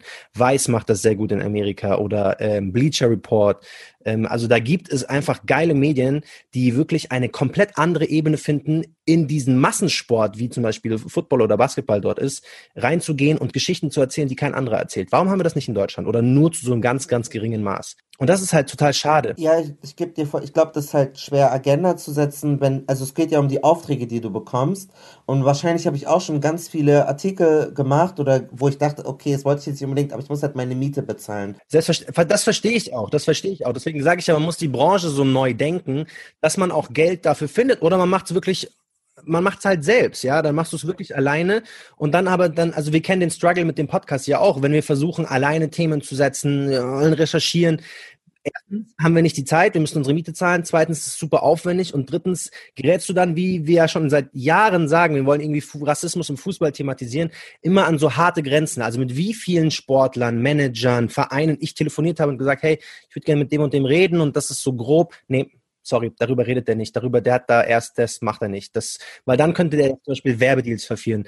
Und Nazis kaufen auch Fußball, Fußballspieltickets. ja, das ist eine Sache. Ich habe mit einem Spieler gesprochen und wollte so äh, dieses Thema irgendwie thematisieren und dann sagt er, nee, mache ich nicht, weil Nazis kaufen auch Trikots. Das heißt, der hat dann auch wieder Angst, dass irgendwie ihm Geld flöten geht oder sowas. Und das ist so revealing. Also das tut mir auch weh, weil ich habe jahrelang Fußball gespielt. Ich habe viele Sportler irgendwie idolisiert. Das waren für mich Vorbilder. Der Fußball hat so einen großen Teil in meinem Leben eingenommen. Und dann wacht man auf und realisiert eigentlich, das ist einfach eine Drecksbranche. Du bist ja schon, wo du jünger bist, bist du ja schon in deinem Zynismus noch ein paar Stufen weiter als ich. Es gibt ja auch, man muss auch mal sagen, es gibt Sport in Zeit beim Westdeutschen Rundfunk, es gibt den Deutschlandfunk die Sportredaktion, es gibt Zeit.de, es gibt einige gute Podcasts, Hörfehler-Podcast zum Thema Fußball und Politik, Schwarz-Gelb im Umfeld von Borussia Dortmund, das ist ein kritischer, kritischer Blog ähm, oder ein Portal von, von Dortmunder Fans, äh, Textilvergehen im Umfeld von Union Berlin.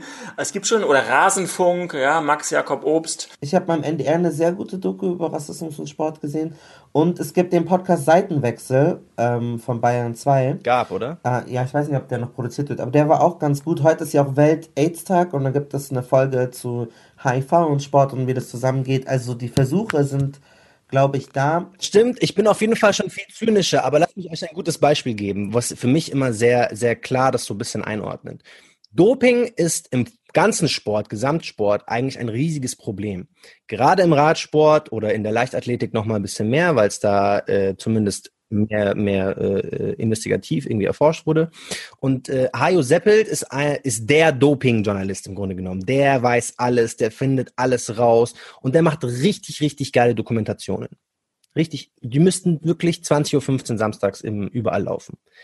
Und die Sendeplätze, die der bekommt, sind irgendwann mitten in der Nacht. 20, 23 Uhr, 55, 1 Uhr nachts, 1 Uhr 30 nachts. Das heißt, ja, ich bin sehr viel zynischer, weil ich aber auch sehe, du kannst quasi eigentlich die Arbeit als Journalist perfekt machen, aber die Bühne wird dir nicht geliefert, weil das angeblich nicht klicken würde. Ich gehe gar nicht davon aus, dass es nicht klicken würde. Wenn du eine richtig geile Doku machst über wie, wie rassistisch sind denn Vereinsebenen in Deutschland, dann läuft die auch um 20.15 Uhr beim ZDF und die schauen sich Leute an, weil Fußball wiederum so ein Kulturgut in Deutschland ist, dass sich die Leute schon dafür interessieren.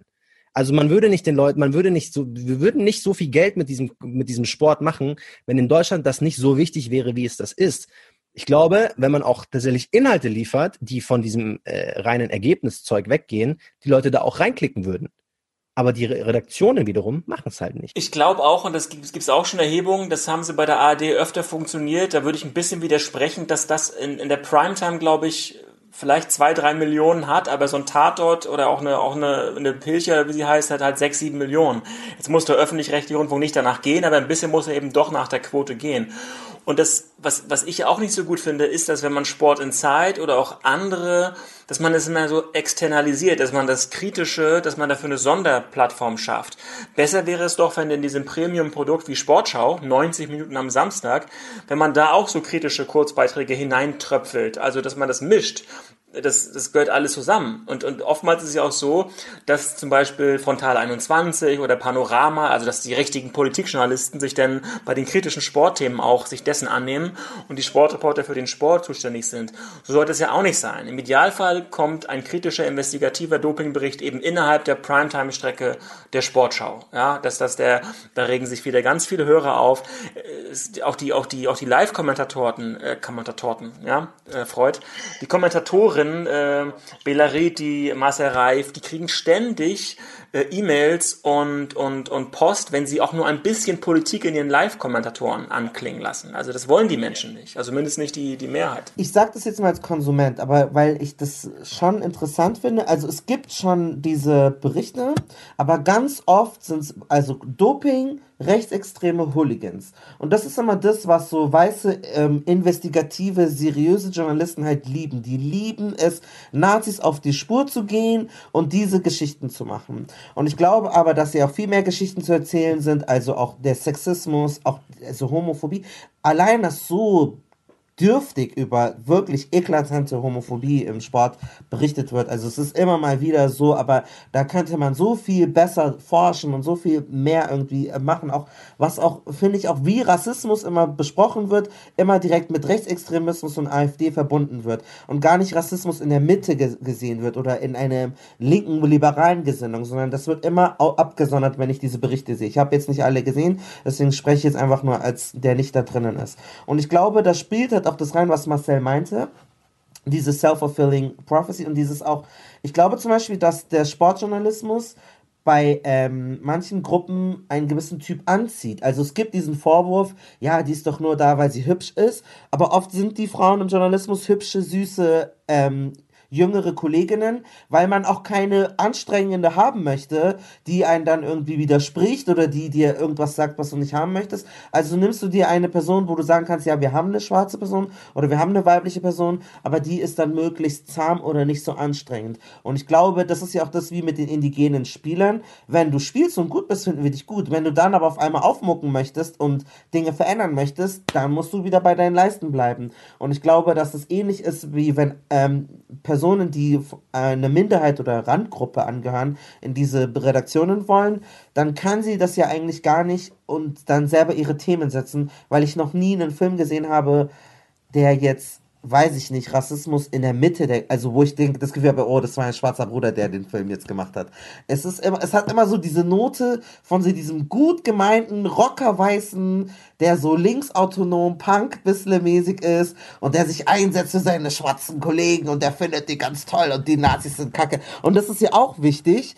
Aber ich weiß nicht, Philipp, ist das so eine komplett abstruse These oder wie wie nimmst du das wahrgenommen? Dass Rassismus im Sport viel früher anfängt, bei all den Nuancen, bei all den ja, bei all den kleinen, subtilen Hinweisen, über die wir jetzt hier schon geredet haben, das ist vielen nicht klar und dadurch sind wir auch im Diskurs, glaube ich, oft ähm, so schnell an, an, an Barrieren, weil sobald wir darüber reden, sobald wir in den Diskurs gehen, sagen, hey Leute, das ist rassistisch oder so und so. Ich merke das auch oft in Kommentarspalten. Ähm, da kommt man halt schnell in die typischen Abwehrreflexe, weil dieses Bild, oh, das, was ich gesagt haben könnte, ist rassistisch oder das, was Steffen Freund gesagt hat, könnte ja vielleicht rassistisch sein, direkt verknüpft wird mit dem Bild von diesem Hakenkreuz äh, schwenkenden Irgendwas-Lappen.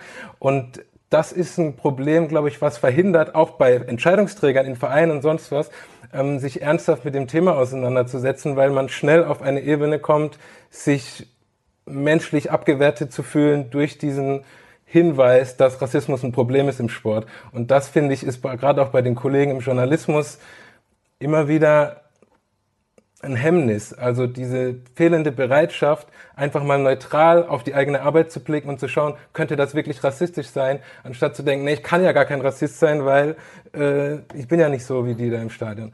Ähm, und das ist für mich auf jeden Fall präsent. Ich weiß nicht, wie ihr anderen das seht, aber ich nehme es schon so wahr.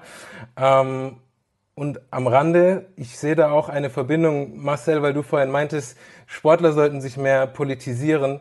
Ähm, ich habe manchmal so das Gefühl, wir, ich weiß nicht, seit wann darüber diskutiert wird, dass der Sport ja unpolitisch sein oder bleiben soll, was auch immer das überhaupt heißen mag. Ähm, ich habe auch das Gefühl, dass Sportjournalisten ihren Sportjournalismus sehr gern unpolitisch sehen. Und dass das nicht nur von einem Publikumsgedanken herkommt, dass wir darüber nicht berichten wollen, sondern von auch, äh, auch aus einer intrinsischen Denke, dass Sportjournalismus reinbleiben soll. Es soll um den Sport gehen. Was beschäftigt uns jetzt hier dieses ganze negative Zeugs? Damit will ich mich gar nicht befassen. Ähm, ich glaube, dass dieser Reflex auch dafür sorgt, dass wir in dieser Spirale von relativ eintönig gleicher Sportberichterstattung ein bisschen feststecken. Nicht nur, dass, ähm, also für mich liegt das nicht nur daran, dass das vielleicht auch nicht jeden interessiert. Ich glaube, Ronny, du hast das ja auch, glaube ich, ganz gut jetzt schon festgemacht. Wir haben noch nicht den Peak erreicht von alternativer neuer Sportberichterstattung. Auf der anderen Seite haben wir eine Gruppe von also eine sehr große Gruppe von Fans, die daran halt wirklich, glaube ich, kein Interesse hat. Zumindest wenn ich mir manchmal angucke, was in sozialen Medien geschrieben wird, sobald die ARD irgendein Zitat von, äh, ich weiß nicht, Jerome Boateng postet, äh, werden die teilweise gelüncht mit ihren, mit ihren, äh, also von, von den Kommentaren her, was das jetzt hier im Sport zu suchen hat. Also wir haben da, glaube ich, zwei Lager, die halt beide, die halt beide erreicht werden sollten auf die eine oder andere Weise. Und ich bin mir nicht ganz sicher, Malcolm, um auf dich zurückzukommen, ähm, ob das nicht auch viel mit, mit, mit inneren Motivationen zu tun hat im Medienbereich. Jetzt müssen wir wieder aufpassen, dass wir dann wieder auch, wir, weil wir politisch aus einem ähnlichen Milieu kommen, auch wahrscheinlich auch jetzt Sportler haben wollen mit unserer, also unterbewusst, mit unserer politischen Meinung. Äh, ist wichtig, glaube ich, dass man schon Jugend, ich habe mit Thomas Hitzelsberger darüber gesprochen, der hat gesagt, dass es eigentlich so gut wie nie auch im Jugendfußball Möglichkeiten gab, über den Fußball hinauszudenken. Und man gilt ja als, als Fußballer, der Bücher liest, sofort irgendwie als intellektuell und wird komisch angeschaut. Aber in Mesut Özil lässt sich das Ganze gut deutlich machen. Der ist schon als junger Mann, als junger Spieler nach Mekka gepilgert, wo ein, wo ein gläubiger Muslim ja mindestens einmal in seinem Leben hin soll. Das wurde dann von uns oder von vielen von uns gewertet als ein Signal für Toleranz. Er wurde auf der einen Seite bejubelt, auf der anderen kritisiert. Da gab es die Fotos mit Erdogan. Erdogan war auch bei seiner Hochzeit. Er würde eine, eine Diktatur ähm, äh, verherrlichen. Dann hat er als, ein, als einer der wenigen Spieler, den ist er den Uiguren beigesprungen, ja, also diese der der muslimischen Minderheit in Xinjiang in China. Ähm, das hat äh, der, der FC Asien hat ihn nicht unterstützt. Also das hat ihm hat ihm schwer zu schaffen gemacht. Das fanden wir aber auch gut. Jetzt hat er sich aber im Bergkarabach-Konflikt für Aserbaidschan äh, geäußert. Also er hat verschiedene politische Themen, verschiedene Meinungen ähm, pos äh, pos sich positioniert, was ich gut finde, weil er ist zumindest politisch. Man kann sich an ihm reiben, man kann mit ihm anhand, anhand seiner Position diskutieren. Vertritt er Meinungen, die ich teile, nicht immer. Aber jetzt ist der schon ein bisschen älter, aber stellt euch vor, er wäre jetzt Anfang Mitte 20 und er würde bei jeder politischen Aussage einen Shitstorm bekommen. Und ich glaube, nicht jeder kann das so gut managen. Und man sieht ja bei ihm, dass er auch schon seit, seit mehreren Monaten nicht gespielt hat. Deswegen, klar, würde ich gerne politische, differenzierte, kluge, junge Fußballer haben. Aber ich sehe das in dieser, in dieser reflexhaften, schrillen, hysterischen Blase einfach ähm, nicht wirklich gegeben. Ich, ich sehe es auch nicht und ich finde es aber, gerade weil du Mesut Özil angesprochen hast, der, ich finde es so wichtig, weil beispielsweise Mesut Özil hat, ich, irgendwie auf, auf Instagram hat er 23 Millionen Follower. Und er erreicht so viele, auch in Deutschland, Menschen, die deutsch-türkische, türkische Wurzeln haben. Der ist für viele ein Vorbild. Politisch bin ich ganz bei dir. Manche Sachen finde ich gut, manche Sachen finde ich nicht gut. Ich finde gut, dass er einen Draht zu seiner Religion hat. Der äh, übt die auch offen aus. Der ist da vokal darüber, der spricht darüber. Der hat der verpasst keinen einzigen Feiertag, wo er nicht ein Eid Mubarak oder sowas raushaut. Also ich finde, das ist wenigstens was, wo man sagt, okay, das ist auch eine Art Brand. Aber wenn man mal wirklich weitersucht, wie viele Fußballer findet man denn, die sich so etablieren, auch politisch, ob man das jetzt gut oder schlecht findet, auch zu ihrer Religion, zu ihrem ganzen Leben, wird man sehr schnell irgendwie, wird sehr flach. Gerade bei, bei, bei Spielern, die, die weißdeutsch sind, gibt es das gar nicht. Und auch bei anderen, die dann wiederum Angst haben, dass ihnen dann das geschieht, was bei Mesut Özil eben geschehen ist. Weil im Grunde genommen der darf ja gar nicht mehr nach Deutschland so. Der kann sich, der kann sich gar nicht aussuchen, was hier ist. Und ich glaube, es gibt auch irgendwie mal ein, ein ich glaube, es gibt ein Zitat von, von ähm, Uli Hoeneß, der irgendwie gesagt hat, so ein Mesut Özil würde niemals bei uns spielen. Und ich habe auch, weil es mir jetzt gerade einfällt, äh, mitbekommen, dass ein äh, großer europäischer Transfer zum FC Bayern nicht stattgefunden hat, weil in der Führungsetage es hieß, der hat gewisse Wurzeln, die man nicht gerne beim Bayern sehen, bei den FC Bayern sehen würde. So, das fällt mir nur jetzt gerade ein, weil ich äh, schneide ich dann irgendwo rein. das hat keiner gemerkt, dass es woanders war.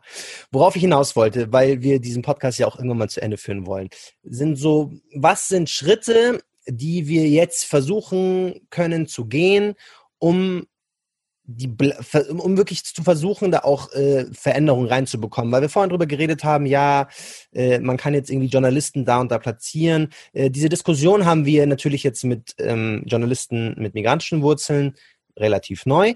Äh, aber beispielsweise bei, bei JournalistInnen eh, gerade im Kommentatorenbereich ist die Diskussion schon ein bisschen älter. Also Claudia Neumann muss wahrscheinlich so wenig oder so viel einstecken wie wenig andere äh, Sportkommentar, äh, Sportkommentatoren, also männliche.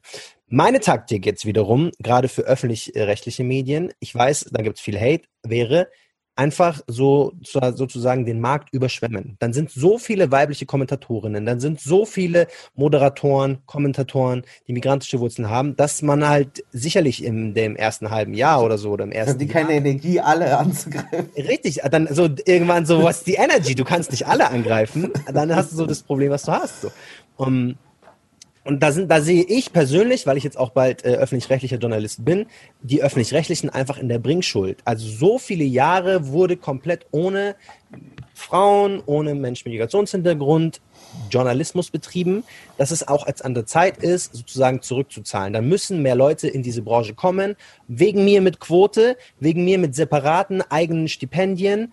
Ähm, das ist so, das, da, da, ich sehe da einfach eine, ich sehe da eine riesige Bringschuld und ich wünsche mir das auch, weil es muss einfach passieren, weil sonst bleibt ja die Sache so, wie sie ist. Scheiße. Wenn du demnächst in der Behörde bist, ist es wunderbar und es wurde auch von vielen anderen Menschen schon genauso formuliert, aber das entspricht ja nicht der Realität einer großen Behörde mit Rundfunkrat, mit Gremien, mit Betriebsrat, mit langsamen Mühlen.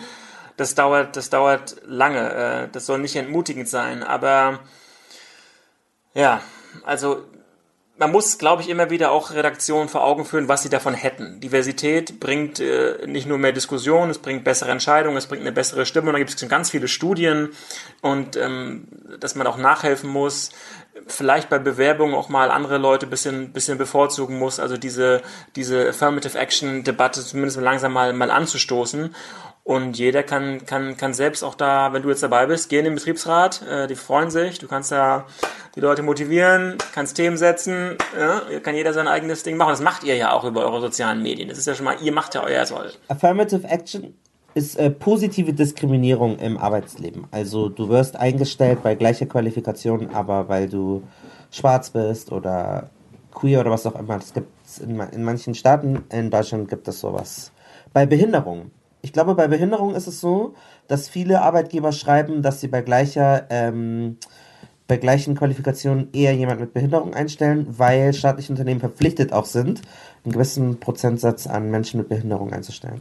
Aber wir sind ja noch nicht mal so weit. Ja klar, jetzt sagt Markus Söder auch, aber sagt Markus Söder auch, aber wie, lange hat es gedauert, bis die, bis die DAX-Unternehmen bereit waren ähm, für eine Frauenquote in den, in den Aufsichtsräten? Und es hat, sobald es äh, eingeführt wurde, hat es, hat es relativ gut funktioniert. Dann gab es wieder, gab es wieder eine, eine, eine Delle. Jetzt sehen wir durch die AfD ist, ist die Zahl der, der, der weiblichen Bundestagsabgeordneten wieder enorm gesunken. Also so eine Entwicklung ist an, an äh, politische äh, Konjunkturen gekoppelt und das wird sich auch wieder verändern. Und wir, wir sind in der Corona-Pandemie. Danach wird es auch wieder Ängste vor Pluralität, Ängste vor, also es geht um Besitzstandswahrung. Also wir wissen noch gar nicht, was das alles nach sich, nach sich ziehen wird. Und es ist düster. Philipp, was, äh, was sind deine abschließenden Worte? Was muss passieren? ja, das ist jetzt ein geiler Job nach dem Statement, Ronny, auf jeden Fall. Ähm, also, ich mag mega diesen also bevor es düster wurde bei dir, den, den pragmatischen Ansatz zu sagen, Leute, uns geht es nicht nur darum, dass wir eine schöne, heile Welt wollen, es geht uns auch darum, dass es für euch besser ist, wenn Journalismus diverser wird oder wenn Entscheidungsträger im Sport nicht mehr nur weiß und männlich sind.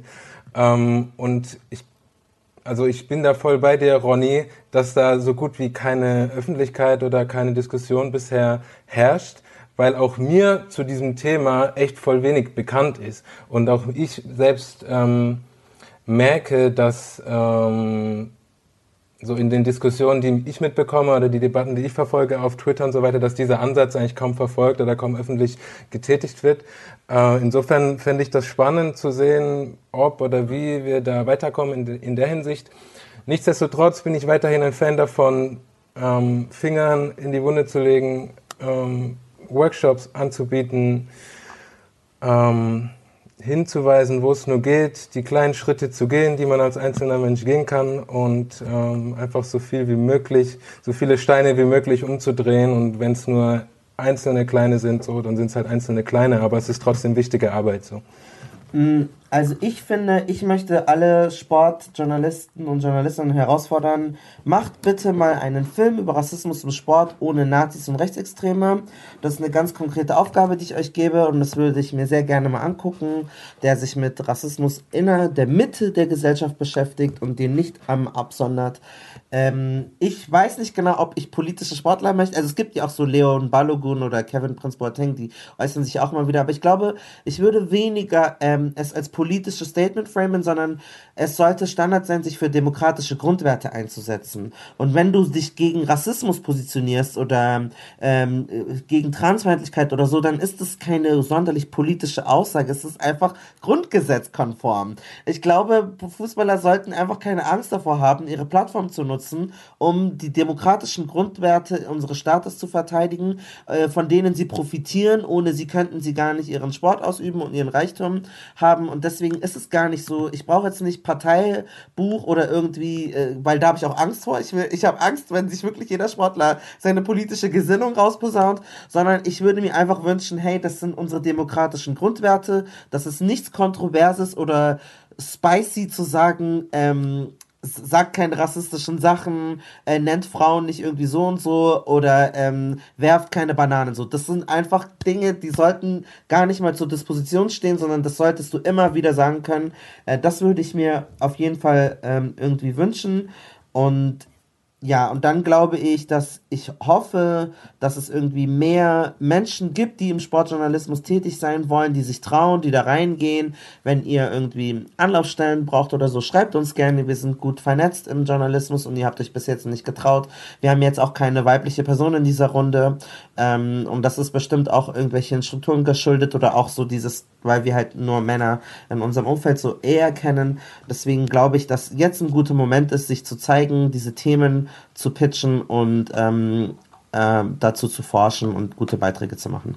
Ich wünsche mir, weil schon so viele gute Sachen gesagt worden sind, folgende Dinge. Dass jetzt alle Zuhörenden erst einmal auf Twitter und auf Instagram jeweils, was ihr findet, King Avu und Ronny Blasch gefolgt, deren äh, Inhalte, Texte, äh, Videostücke, was auch immer ähm, rezipiert, dann wiederum gute Kommentare da lasst, das so oft teilt wie möglich, weil was natürlich auch eine Sache ist, was wir ja schon öfter gehört haben, wenn beispielsweise ein Text über Rassismus ganz, ganz, ganz, ganz viel Traktion bekommt und Redaktionen sehen, okay, das bewegt Leute, dann wünscht man sich da vielleicht noch einen Text und noch einen Text. Und so kreieren wir vielleicht eine Dynamik, wo wir sagen könnten, okay, das Thema ist für Fans, für Innen, für Rezipierende so interessant, dass man da mehr dazu machen darf. Und dann kommen wir wiederum wieder in den Punkt, dass wir diesen ganzen, diese ganzen Themen, die wir jetzt schon angesprochen hatten, einfach anders eine Bühne liefern können, als nur in irgendeiner Nebenkommentarspalte oder auf einem Independent-Podcast, der noch von niemandem bezahlt wird. Ähm, no. Das ist eine Sache, die ich mir deswegen wünsche. Sag nicht noch, wir wollen sich beschwören. Ähm, deswegen, oh, das war ich so gebe Workshops. Ich habe dem Sportinformationsdienst auch einen Workshop gegeben und ich habe gemerkt, äh, Marcel könnte auch tolle Workshops geben und ich weiß nicht, wie es bei Ronny und Philipp aussieht, aber ich habe gemerkt, dass da wahnsinnig viel Bedarf war. Ich werde nicht erzählen, was alles gestellt wurde, weil mir Diskretion äh, sehr wichtig ist und ich das respektiere und ich das auch von anderen Menschen erwarte. Aber ähm, ich habe auf jeden Fall gemerkt bei diesem Workshop, dass sehr, sehr, sehr, sehr, sehr krass krasse Fragen gestellt wurden und sehr, sehr viel Bedarf ist. Deswegen holt euch eine Person, bezahlt diese Person und dann dürft ihr euren ganzen rassistischen Bullshit offiziell sagen, weil die Person ist da, um es dann einzuordnen. Da habt ihr die Bühne und dann kann euch erklärt werden, warum das nicht so ist. Also nehmt nicht irgendeinen Kollegen oder so, der gerade Praktikant ist. Nicht jeder, der arabischen Namen hat oder japanischen Namen hat oder schwarz ist, ist Antirassismus-Experte. Und selbst wenn das ist, ist es seine Expertise und hat dafür gearbeitet und bezahlt die Person. Deswegen googelt irgendwelche Leute, findet die, holt die euch rein, gebt ihnen gutes Geld und dann dürft ihr sogar mit Erlaubnis alle eure Vorteile rauslassen und der kann sie dann euch oder sie kann sie euch dann dekonstruieren. Also das habe ich ganz vergessen. Da, das werden wir euch auch verlinken. Ähm, da wurde auch ein Text zu publiziert. Insofern, ihr, ihr wisst, wie ihr uns findet. Instagram Kanakgeschwelle, Twitter Kanakwelle, Instagram Marcel Nadim äh, und auch auf, auf Twitter und äh, Abu Rakia und Mark Mohanwe. Ähm, von daher, das ist unser Schlusswort. Wenn ihr irgendwie Interesse habt, schreibt uns auf jeden Fall, lasst uns auf Apple Podcast noch eine 5-Sterne-Bewertung da, einen netten Kommentar würden wir uns auch freuen. Wenn ihr uns über Steady oder ähm, PayPal unterstützen wollt, die Links werden wir euch alle in die Kommentarspalte, also die Links hier unten äh, reinschreiben. Dann könnt ihr uns 1, 2, 3, 4.000 Euro, wenn ihr auch Lust habt, äh, senden. Wir sind immer noch independent. Dann können wir uns gegenseitig süße Weihnachtsgeschenke kaufen. Ähm, wir feiern beide Weihnachten zumindest mit Geschenken. Insofern danke an euch beide, dass ihr als Gäste bei uns im Podcast wart und wir hoffen, dass was draus wird.